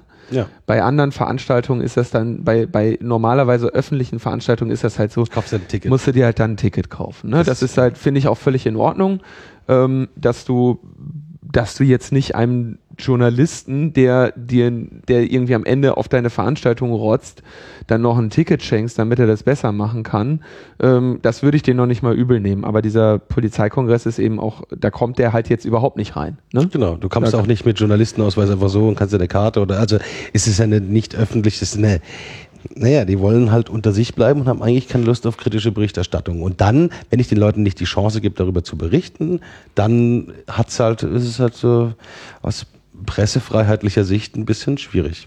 Es gab da übrigens mal, kann man erzählen, vor ein paar Jahren, das war, war vor, vor, vier Jahren oder so, ähm, auch einen schönen Zwischenfall mit dem CCC weil ähm, auf Indie Media irgendwie äh, behauptet wurde, äh, dass das ähm, dass das BCC, nämlich das äh, Berliner, Kongress, Kongress Berliner Kongresszentrum, in dem da immer auch im Dezember der äh, CCC-Kongress stattgefunden hat, damals eben der 26C3 wurde also behauptet auf Indie dass sich eine anonyme Hackergruppe daran gemacht hat, das gesamte Gebäude zu verwanzen. Also beim, beim 26C3 wurde das Gebäude verwanzt und dann irgendwie zwei, drei Schön, Monate schöne später. Kommunikationsgeräte, zwei, drei Monate später war dann da der Polizeikongress und da waren natürlich alle äh, in heller Aufruhr, weil das ihr Kongress jetzt von anonymen CCC-Hackern verwandt war. Und dann wurde da noch äh, ein ähm, Mitglied des CCCs, genau. der, der dort äh, sich akkreditiert oder ist da der, der Der war dort im Auftrag seines Arbeitsgeber, Arbeitgebers angemeldet. Ich äh, vermute, dass, das, äh, dass es da um irgendwie Verschlüsselungstechniken ging. Ne? Also es gibt ja immer noch den Unterschied bei diesen Veranstaltungen. Da werden natürlich Offensivsachen beworben, aber natürlich auch äh, Defensivsachen wie Verschlüsselungstechnologien und so. Und hm. ich würde vermuten, dass das äh, denn der wurde dann vom, vom, vom Kongress geworfen. Der wurde von diesem Polizeikongress geworfen wegen Verstoßes gegen die Geschäftsbedingungen.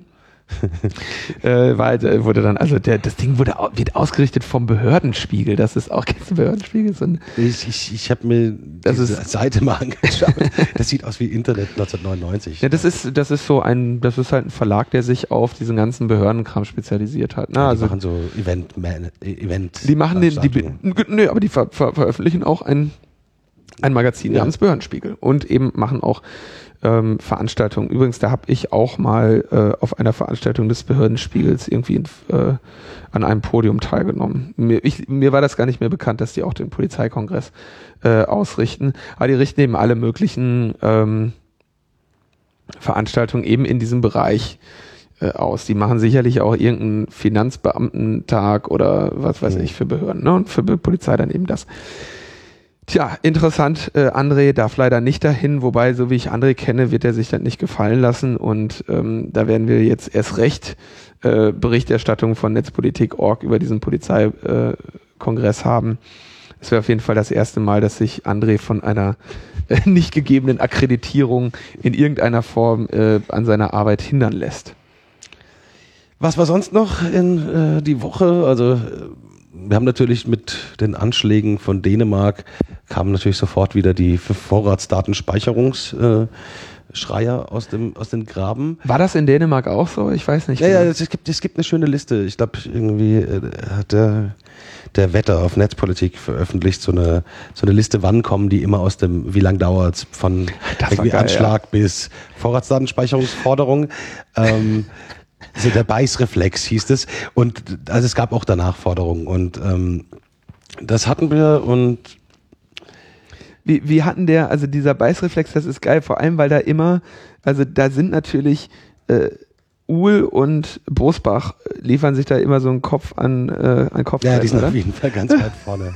also Irgendwie so. Echt, ich kann mir schon so vorstellen, also der, der, der Uhl, wenn dann der, der Bosbach gilt ja als notorischer Frühaufsteher, der schon um vier dann die Radiosender abtingelt und dann immer der Uhl zu Hause, scheiße, der Bosbach hat's wieder zuerst gesagt, wenn er dann morgens der Bosbach schon um 5.30 Uhr irgendwie im Deutschlandfunk seine Vorratsdatenspeicherungsforderung durchsetzt. Also das ist echt eine sehr schöne, sehr schöne Sammlung, die der Wetter hier zusammengestellt hat. So Erkenntnisse über die ersten drei V-Leute des Verfassungsschutzes im NSU-Umfeld Umfeld. Irgendwie vier, vier Stunden später Bundesinnenminister Hans-Peter Friedrich, Vorratsdatenspeicherung. Anschläge in Norwegen, Hans-Peter Uhl, Vorratsdatenspeicherung.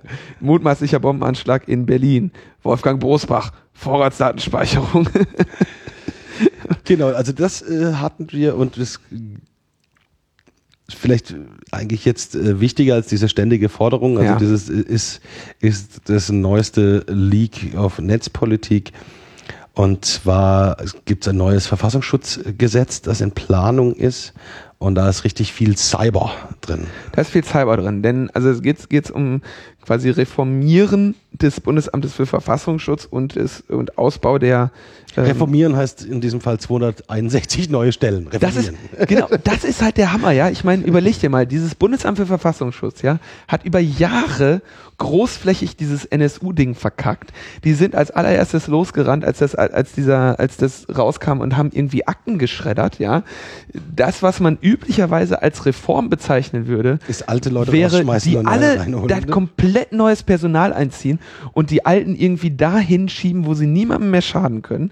Stattdessen kriegen die jetzt mehr Geld. 17 Millionen mehr und, und 261 äh, neue Personalstellen. Die Frage ist, ist es noch getrennt, also die Personalstellen schon bezahlt und dann noch 17 Millionen drauf? Ähm, das wahrscheinlich, würde ich von ausgehen, ja. Ähm, Genau, und es soll jetzt, sollen einige Änderungen eben auch im G10-Gesetz äh, sein. Ähm, und es, was, glaube ich, das Bedrohliche daran ist, ist, glaube ich, dass der BND soll diese Cyber, Cybergefahren, äh, soll daran, soll auch aufgerüstet werden und diese Daten dann dem Verfassungsschutz weitergeben. Und der Verfassungsschutz soll das auch dann wieder an die Strafverfolgungsbehörden weitergeben dürfen. Also das heißt, wir haben hier eine weitere Durchlässigkeit zwischen den Behörden, eine weitere Auflösung ähm, des Trennungsgebotes. Genau, also äh, bei nicht, bei, also mit Trennungsgebot. Lass uns äh, das okay. nochmal kurz nach und nach. Trennungsgebot kannst du besser erklären als ich. Aber ähm, im Moment, äh, das G10-Gesetz, ja, müssen wir immer noch mal neu erklären, das G10-Gesetz äh, heißt G10-Gesetz, weil es sich auf Grundgesetz Artikel 10 bezieht. Und Grundgesetz Artikel 10 steht drin Briefpost, ähm, Briefpost und Fernmeldegeheimnis. Und wie heißt der Satz nochmal? Näheres regelt ein Bundesgesetz? Oder äh, Verstöße dürfen nur auf Basis eines Gesetzes ähm, stattfinden. Und dieses Gesetz, in dem äh, Beschränkungen des Briefpost- und Fernmeldegeheimnisses reguliert werden, wird dann eben so schön G10 genannt. Ähm, genau, momentan darf, man, ist- darf genau. man das eben aus bewaffneter Angriff auf Deutschland, ist ein Grund, weswegen ich G10 außer Kraft setzen kann. Terroristische Anschläge, Verbreitung von Kriegswaffen, Verbringung von Betäubungsmitteln, also die ganze Drogenkriminalität, Geldfälschung, Geldwäsche und das Einschleusen von ausländischen Personen. Genau, das heißt, das sind die einzigen Gründe, die du vorweisen darfst äh, oder die du die die erlau die es dir erlauben, eine Kommunikation abzuhören. Wenn es nicht unter einen dieser Fälle äh, fällt, ähm, dann Als Geheimdienst, ne? Ist das, also die Polizei kann natürlich auch in anderen Fällen abhören, mit richterlichem Beschluss dann allerdings. Ähm, und da soll eben Cybergefahren hinzu. Und das Wort Cyber kennen wir ja, ist immer dann, wenn Internet böse, dann Cyber.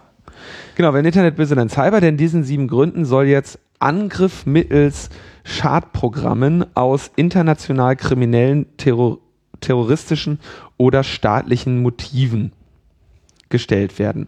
Das heißt, ähm, der BND soll in seiner in seinen Abhörmaßnahmen, wo er eben internationale Telekommunikationsleitungen großflächig abhört, wo er also die Internetleitungen, die aus unserem Land äh, hinausgehen und in unser Land hineinführen, abhört, ähm, nach Cybergefahren suchen dürfen. Denn hier diese zehn Gründe, das sind, das war immer, äh, bevor wir irgendwie wussten, wie schlimm es alles ist, haben wir noch gew- gewitzelt über diese die Suchwortliste des BND. Da gab's ja, gibt's auch heute noch Leute, die dann in ihren E-Mail-Futtern Immer noch so, so äh, Bombe Obama äh, und sowas äh, drinstehen Osama, haben. Obama. Genau, morgen Flughafen, Bombe Flughafen, Bombe Flughafen Drogen und so stehen haben. Genau, da, darum geht's hier. Und jetzt, ähm, wenn Sie sagen, ja, äh, Muss man dann noch DNS-Spoofing reinschreiben? genau, jetzt muss noch DNS Oder Spoofing Denial oder- of Service? Naja, der, der, der, der Punkt geht natürlich viel, viel weiter. Wenn du sagst, ähm, sie sollen nach, nach internationalem, nach, also nach Cyber, äh, Gefahren suchen. Cybergefahren suchen, das ist ja alles. Und da müssen sie, da können sie dann vor allem, um diesem Auftrag nachgehen zu können, Alles aufmachen. müssen sie alles aufmachen Ja. und viel äh, müssen sie, also das wird der Vorwand dafür sein, ähm, viel besseres Analyse-Equipment zu kaufen. Mhm. Und dann eben Dateitypen zu erkennen, äh, Cyberangriffe zu erkennen. Und Cyberangriff kann ja alles sein, ja. Angriff mittels Schadprogramm. Das kann ein Trojaner sein, das kann aber auch irgendwie ein Denial of Service Angriff sein, das kann ein Heartbleed sein. Wenn du dieser Aufgabe äh, vernünftig nachkommen willst, dann investierst du da äh, viele, viele Millionen in, in irres Equipment, um, um dieser Aufgabe irgendwie näher zu kommen. Ja, das heißt, das ist hier der Vorwand, ähm, auch das technische Equipment ähm, enorm aus, auszubauen und ähm, sehr, sehr viel tiefgreifender ähm, diesen Überwachungsauftrag wahrnehmen zu können. Denn ein Angriff mittels Schadprogramm äh, ist eben, kann sich sehr, sehr weit interpretieren lassen. Und ähm, da werden sicherlich ein paar Juristen äh, festgestellt haben, dass es jetzt kaum noch irgendwas gibt, äh, Was nicht als Grund. was nicht als Grund ist, dass du da reinschauen darfst. Das heißt, da wird es dann eben zum, zum Full-Take, was sie ja ohnehin schon machen. Und obendrauf kommt das, was du gerade ansprachst, das, was ich, was ich auch immer sehr, sehr spannend finde, nämlich das Trennungsgebot zwischen den Geheimdiensten und den äh, Verfolgungsbehörden. Erklär mir das doch nochmal. Ja, das Trennungsgebot kommt, das ist eine, eigentlich eine urdeutsche Idee, kommt aus der Geschichte Deutschlands, dass sich äh, im Dritten Reich das alles auf dem Reichssicherheitshauptamt die Information zusammengeflossen ist und was man äh, die die Lehre daraus war, wir trennen, es gibt das Landesamt für Verfassungsschutz in Bayern und es gibt das Bundesamt. Und du hast, die dürfen nicht so richtig gut zusammenarbeiten, damit die in einer gewissen Konkurrenz stehen.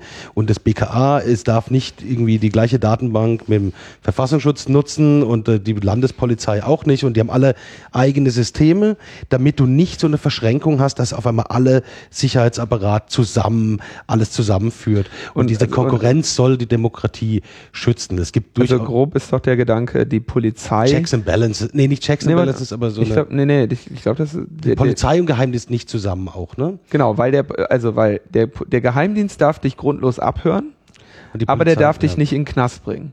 Die Polizei darf dich nicht grundlos abhören, aber darf die darf dich in den Knast bringen. Das heißt, der Gehe es, es ist prinzipiell möglich, dass der Geheimdienst Informationen über dich erlangt, die zu einer Verurteilung ausreichend wären, Ja. dies aber mit Methoden erlangt, Die nicht vor der Gericht Poliz- verwendet die werden nicht vor, vor Gericht verwendet werden dürfen. Und das war jetzt schon, wir hatten da auch in, in Logbuch Netzpolitik schon mal drüber geschrieben, dass natürlich das Naheliegende ist, dass wenn die NSA mittels ihrer Fulltech-Abhörsachen Mhm. in, die, in den Besitz von Informationen bekommt, die das FBI nicht hat, dass, das NS, dass die NSA dann sagen kann, ey, ähm, Macht mal das. Schaut das. mal dort, ja.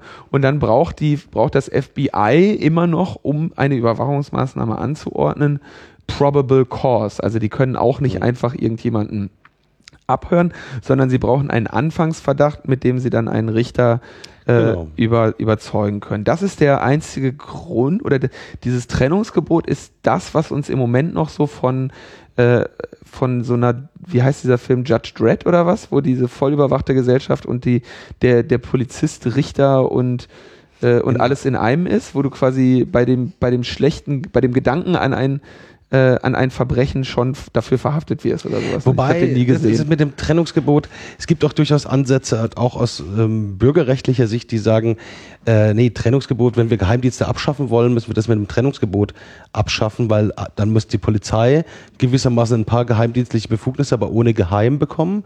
Also, und ich schaffe die Geheimdienste ab und dann mache ich mit dem Trennungsgebot, muss ich auch ein bisschen dann aufhören. Das ist die einzige Chance, das abzuschaffen. Es ist durchaus eine, wird diskutiert, wie, wenn man Geheimdienste abschaffen will, muss man sich vom Trennungsgebot trennen. Was ist denn der? Das ist doch Unsinn. Nee, ist nicht Unsinn. Nee, nee, das ist durchaus ein, weil du sonst eine, eine äh, weil, weil du gewisse ähm, Ich will aber doch die, die Geheimdienste loswerden, weil sie unsere Bürgerrechte nee, nee. verletzen. Ja, nein, die Idee dahinter ist, wenn ich Geheimdienste loswerden will dann, und es der Polizei gebe, der Polizei geheimdienstliche Befugnisse, da, oder, oder Ausforschungsbefugnisse, dann habe ich das aber innerhalb des Polizei, der Polizeigesetze und die sind viel härter und führen zu deutlich mehr Transparenz als Geheimdienst die Kontrolle. Ja. Weil ich dort kann ich immer irgendwelche Fahren einsetzen und gucken und dann schauen wir uns das an im Innenausschuss und habe eine deutlich größere ähm, Transparenzpflicht der Polizeien, auch wenn die natürlich nicht immer äh, gut greift, gerade wenn es um Polizeigewalt und sowas geht, aber letztlich ist die Kontrolle der, Polizei deutlich stärker als die Kontrolle der Geheimdienste. Und das ist die Argumentation. Lass uns doch denen das geben und die Geheimdienste abschaffen. Okay, das führt aber das ist weit. nicht die Argumentation dieses Gesetzes. Die Nee, Argumentation genau, dieses die- Gesetzes das- ist das Gegenteil. Das ist das Gegenteil. Und das ist natürlich das Interessante nach Snowden. Erst hat der BND mehr Kohle bekommen, jetzt kommt das Verfassungsschutzgesetz, kriegt der Ver Verfassungsschutz mehr Geld.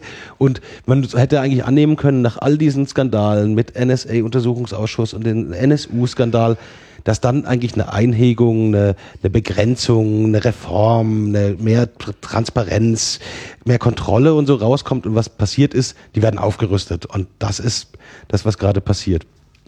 Krasser Ja. Scheiß. Also, Also, es ist, das ist so absurd. Ja, ist absurd. Nach den Dingen, dass sie aufgerüstet werden, ja, da fragt man sich. ich wurde da, ich wurde da gebeten, da eine, eine, äh, einen Kommentar zuzugeben und mein Kommentar war, die Massenüberwachung durch Geheimdienste ist die größte Cyberbedrohung, der heute alle Bürger gleichermaßen ausgesetzt sind. Es ist absurd, dass diese nun unter Berufung auf Cyberbedrohungen noch weiter ausgebaut werden soll, während der BND fleißig weiter auf dem internationalen Markt für Cyberwaffen mehrere Millionen im Jahr ausgeben möchte. Das war ja, Ja. das, was wir vor einigen Wochen schon behandelt hatten, dass der BND ja jetzt mit äh, vom Bundestag ein Etat von mehreren Millionen haben möchte, um Sicherheitslücken zu kaufen. was diesen Markt halt befeuert. Und das, Einzige wäre, das eben auszutrocknen, indem man nicht da noch Geld reinwirft, um diese Sicherheitslücken äh, dann zu kaufen für den eigenen Vorteil Ja. des Geheimdienstes, der es dann gegen die eigenen Bürger im Zweifelsfall einsetzt. Es gab ja diesen äh, Vorschlag von dem, ja, wie hieß der denn, diesem Ex-NSA-Fuzzi, der sagte, eigentlich wäre es sinnvoll, dass die, dass die, dass staatliche äh, Behörden oder staatliche Institutionen diesen Markt einerseits die Preise richtig krass in die Höhe treiben und andererseits diese äh, das gekaufte Wissen dann aber releasen. Also quasi, dass die NSA hingeht und sagt, okay, Zero Day für iPhones, kein Problem, hier eine Million und Dann dann, verkaufen- und dann dann- Apple geben. Ja? Das heißt, äh, und dann quasi dadurch wäre dieser Sumpf eben trockengelegt für, ähm, für Mhm. Kriminelle und andere Geheimdienste. Aber das ist natürlich trotzdem, äh, die Preise bleiben dann oben. Die Preise bleiben oben, aber das werden sie, das, das tun sie sowieso. Ja, also die, Mhm. die, die, du musst im Prinzip also ich, das ist natürlich nur eine, eine das war ja so ein, so ein, Gedanke, ne? Die, die, die, die Tatsache ist ja nun mal, diese Preise sind deshalb hoch, weil äh, diese wir da eben von Waffen reden. Ja, also Angriffe auf weit verbreitete Computersysteme sind ähm, sehr, sehr mächtig und sehr, sehr attraktiv, sowohl für Kriminelle als auch für Geheimdienste. Und äh, die Geheimdienste sind da welche, die natürlich diesen Markt auch nur weiter befeuern. Auf, du hast halt irgendwie, wenn mir der Kriminelle 100.000 bietet und die NSA 200.000, ja, alles klar, dann weißt du doch, an wen du verkaufst. Aber auch darüber hatten wir in äh, Logbuch Netzpolitik schon ausführlich gesprochen. Das heißt, wir, das Fazit der Sendung, dieser, dieser Cyberwar, der ist eigentlich in vollem Gange, aber ich werde nicht müde zu betonen, eben auf einem anderen, auf einer anderen Ebene. Es geht nicht, also diese Horrorszenarien, wir schalten euch den Strom aus ähm, und dann äh, kriegt ihr alle, das ist, glaube ich, nicht der sinnvolle Cyberwar, den du heute führen würdest. Der sinnvolle Cyberwar ist, du infiltrierst einfach alles, was der Gegner hat und hörst also alles ab. irgendwie private Firmen wie Gemalto. Genau. Oder also das ist der Cyberwar, um eben an Informationen ranzukommen. Oder du machst die Firmware für die Festplatten. Oder also ich glaube, das ist, es geht gar nicht hier so rum, okay, euer Wasserwerk ist jetzt aus, äh, sondern vielleicht auch, aber äh, aber ich will nicht ausschließen, dass das auch mal passiert, ja, im, im, im Zuge eines, eines, einer kriegerischen Handlung, dass dann irgendwie, was weiß ich, kurz bevor uns hier die Drohnen über den Kopf fliegen und, äh, und ein, uns irgendwie gezielt auf Basis unserer SIM-Karten töten, äh, wird uns halt nochmal der Strom ausgemacht, damit wir äh, uns da nicht gegen wehren können oder so, ne, klar.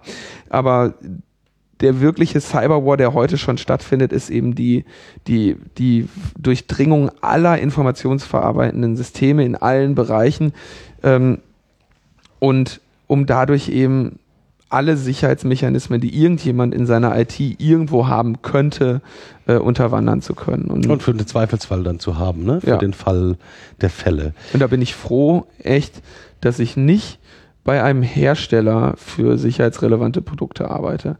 Weil du musst ja inzwischen echt äh, scared shitless sein. Also ich meine, wenn du irgendwas machst, was, was ein Produkt ist, was, was, was irgendjemandem Schutz bieten soll, dann bist du sicherlich bei denen auf der Zielliste. Und darf ich nicht darüber nachdenken, dass wir teilweise so Open Source Projekte auch haben in dem Bereich. Das ist echt. Ähm, ja, Hauptsache, bitter. das Ende der kryptierten Kommunikation findet statt. Wer hat äh, das gefordert? Maaßen. Ne? Maaßen, Chef des Verfassungsschutzes, das Ende kryptiert. Das Wort ist schon super. Das klingt schon so nach Cyberwar und das klingt so nach gefährlich. Ne? Geht einfach um Verschlüsselung, um Privatsphäre, um niemand kann reingucken, um Briefumschlag, aber kryptiert. Die Gegner, ne? die Terroristen haben das kryptiert. Okay, ja. Ähm. Damit sind wir am Ende.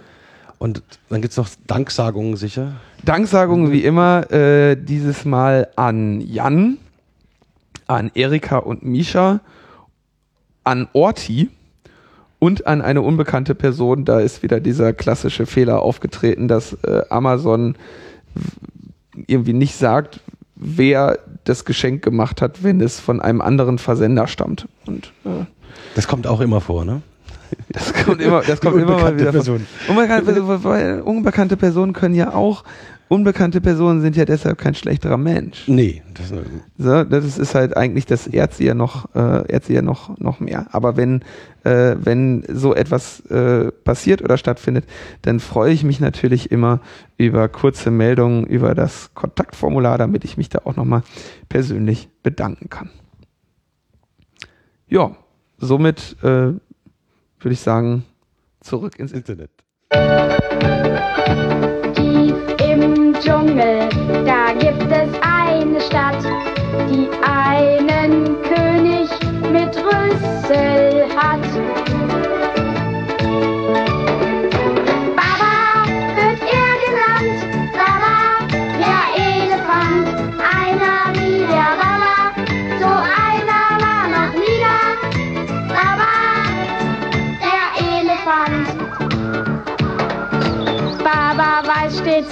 er tut und trägt als König einen Hut. Vielmehr er trägt ne Krone, fast nie sieht man ihn ohne. Baba wird er genannt, Baba, der Elefant, einer wie der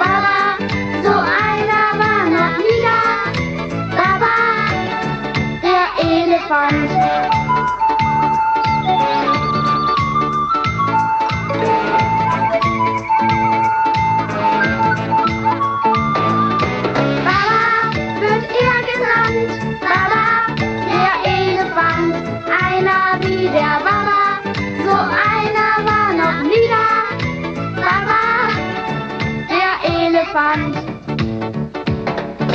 Tief im Dschungel, da gibt es eine Stadt,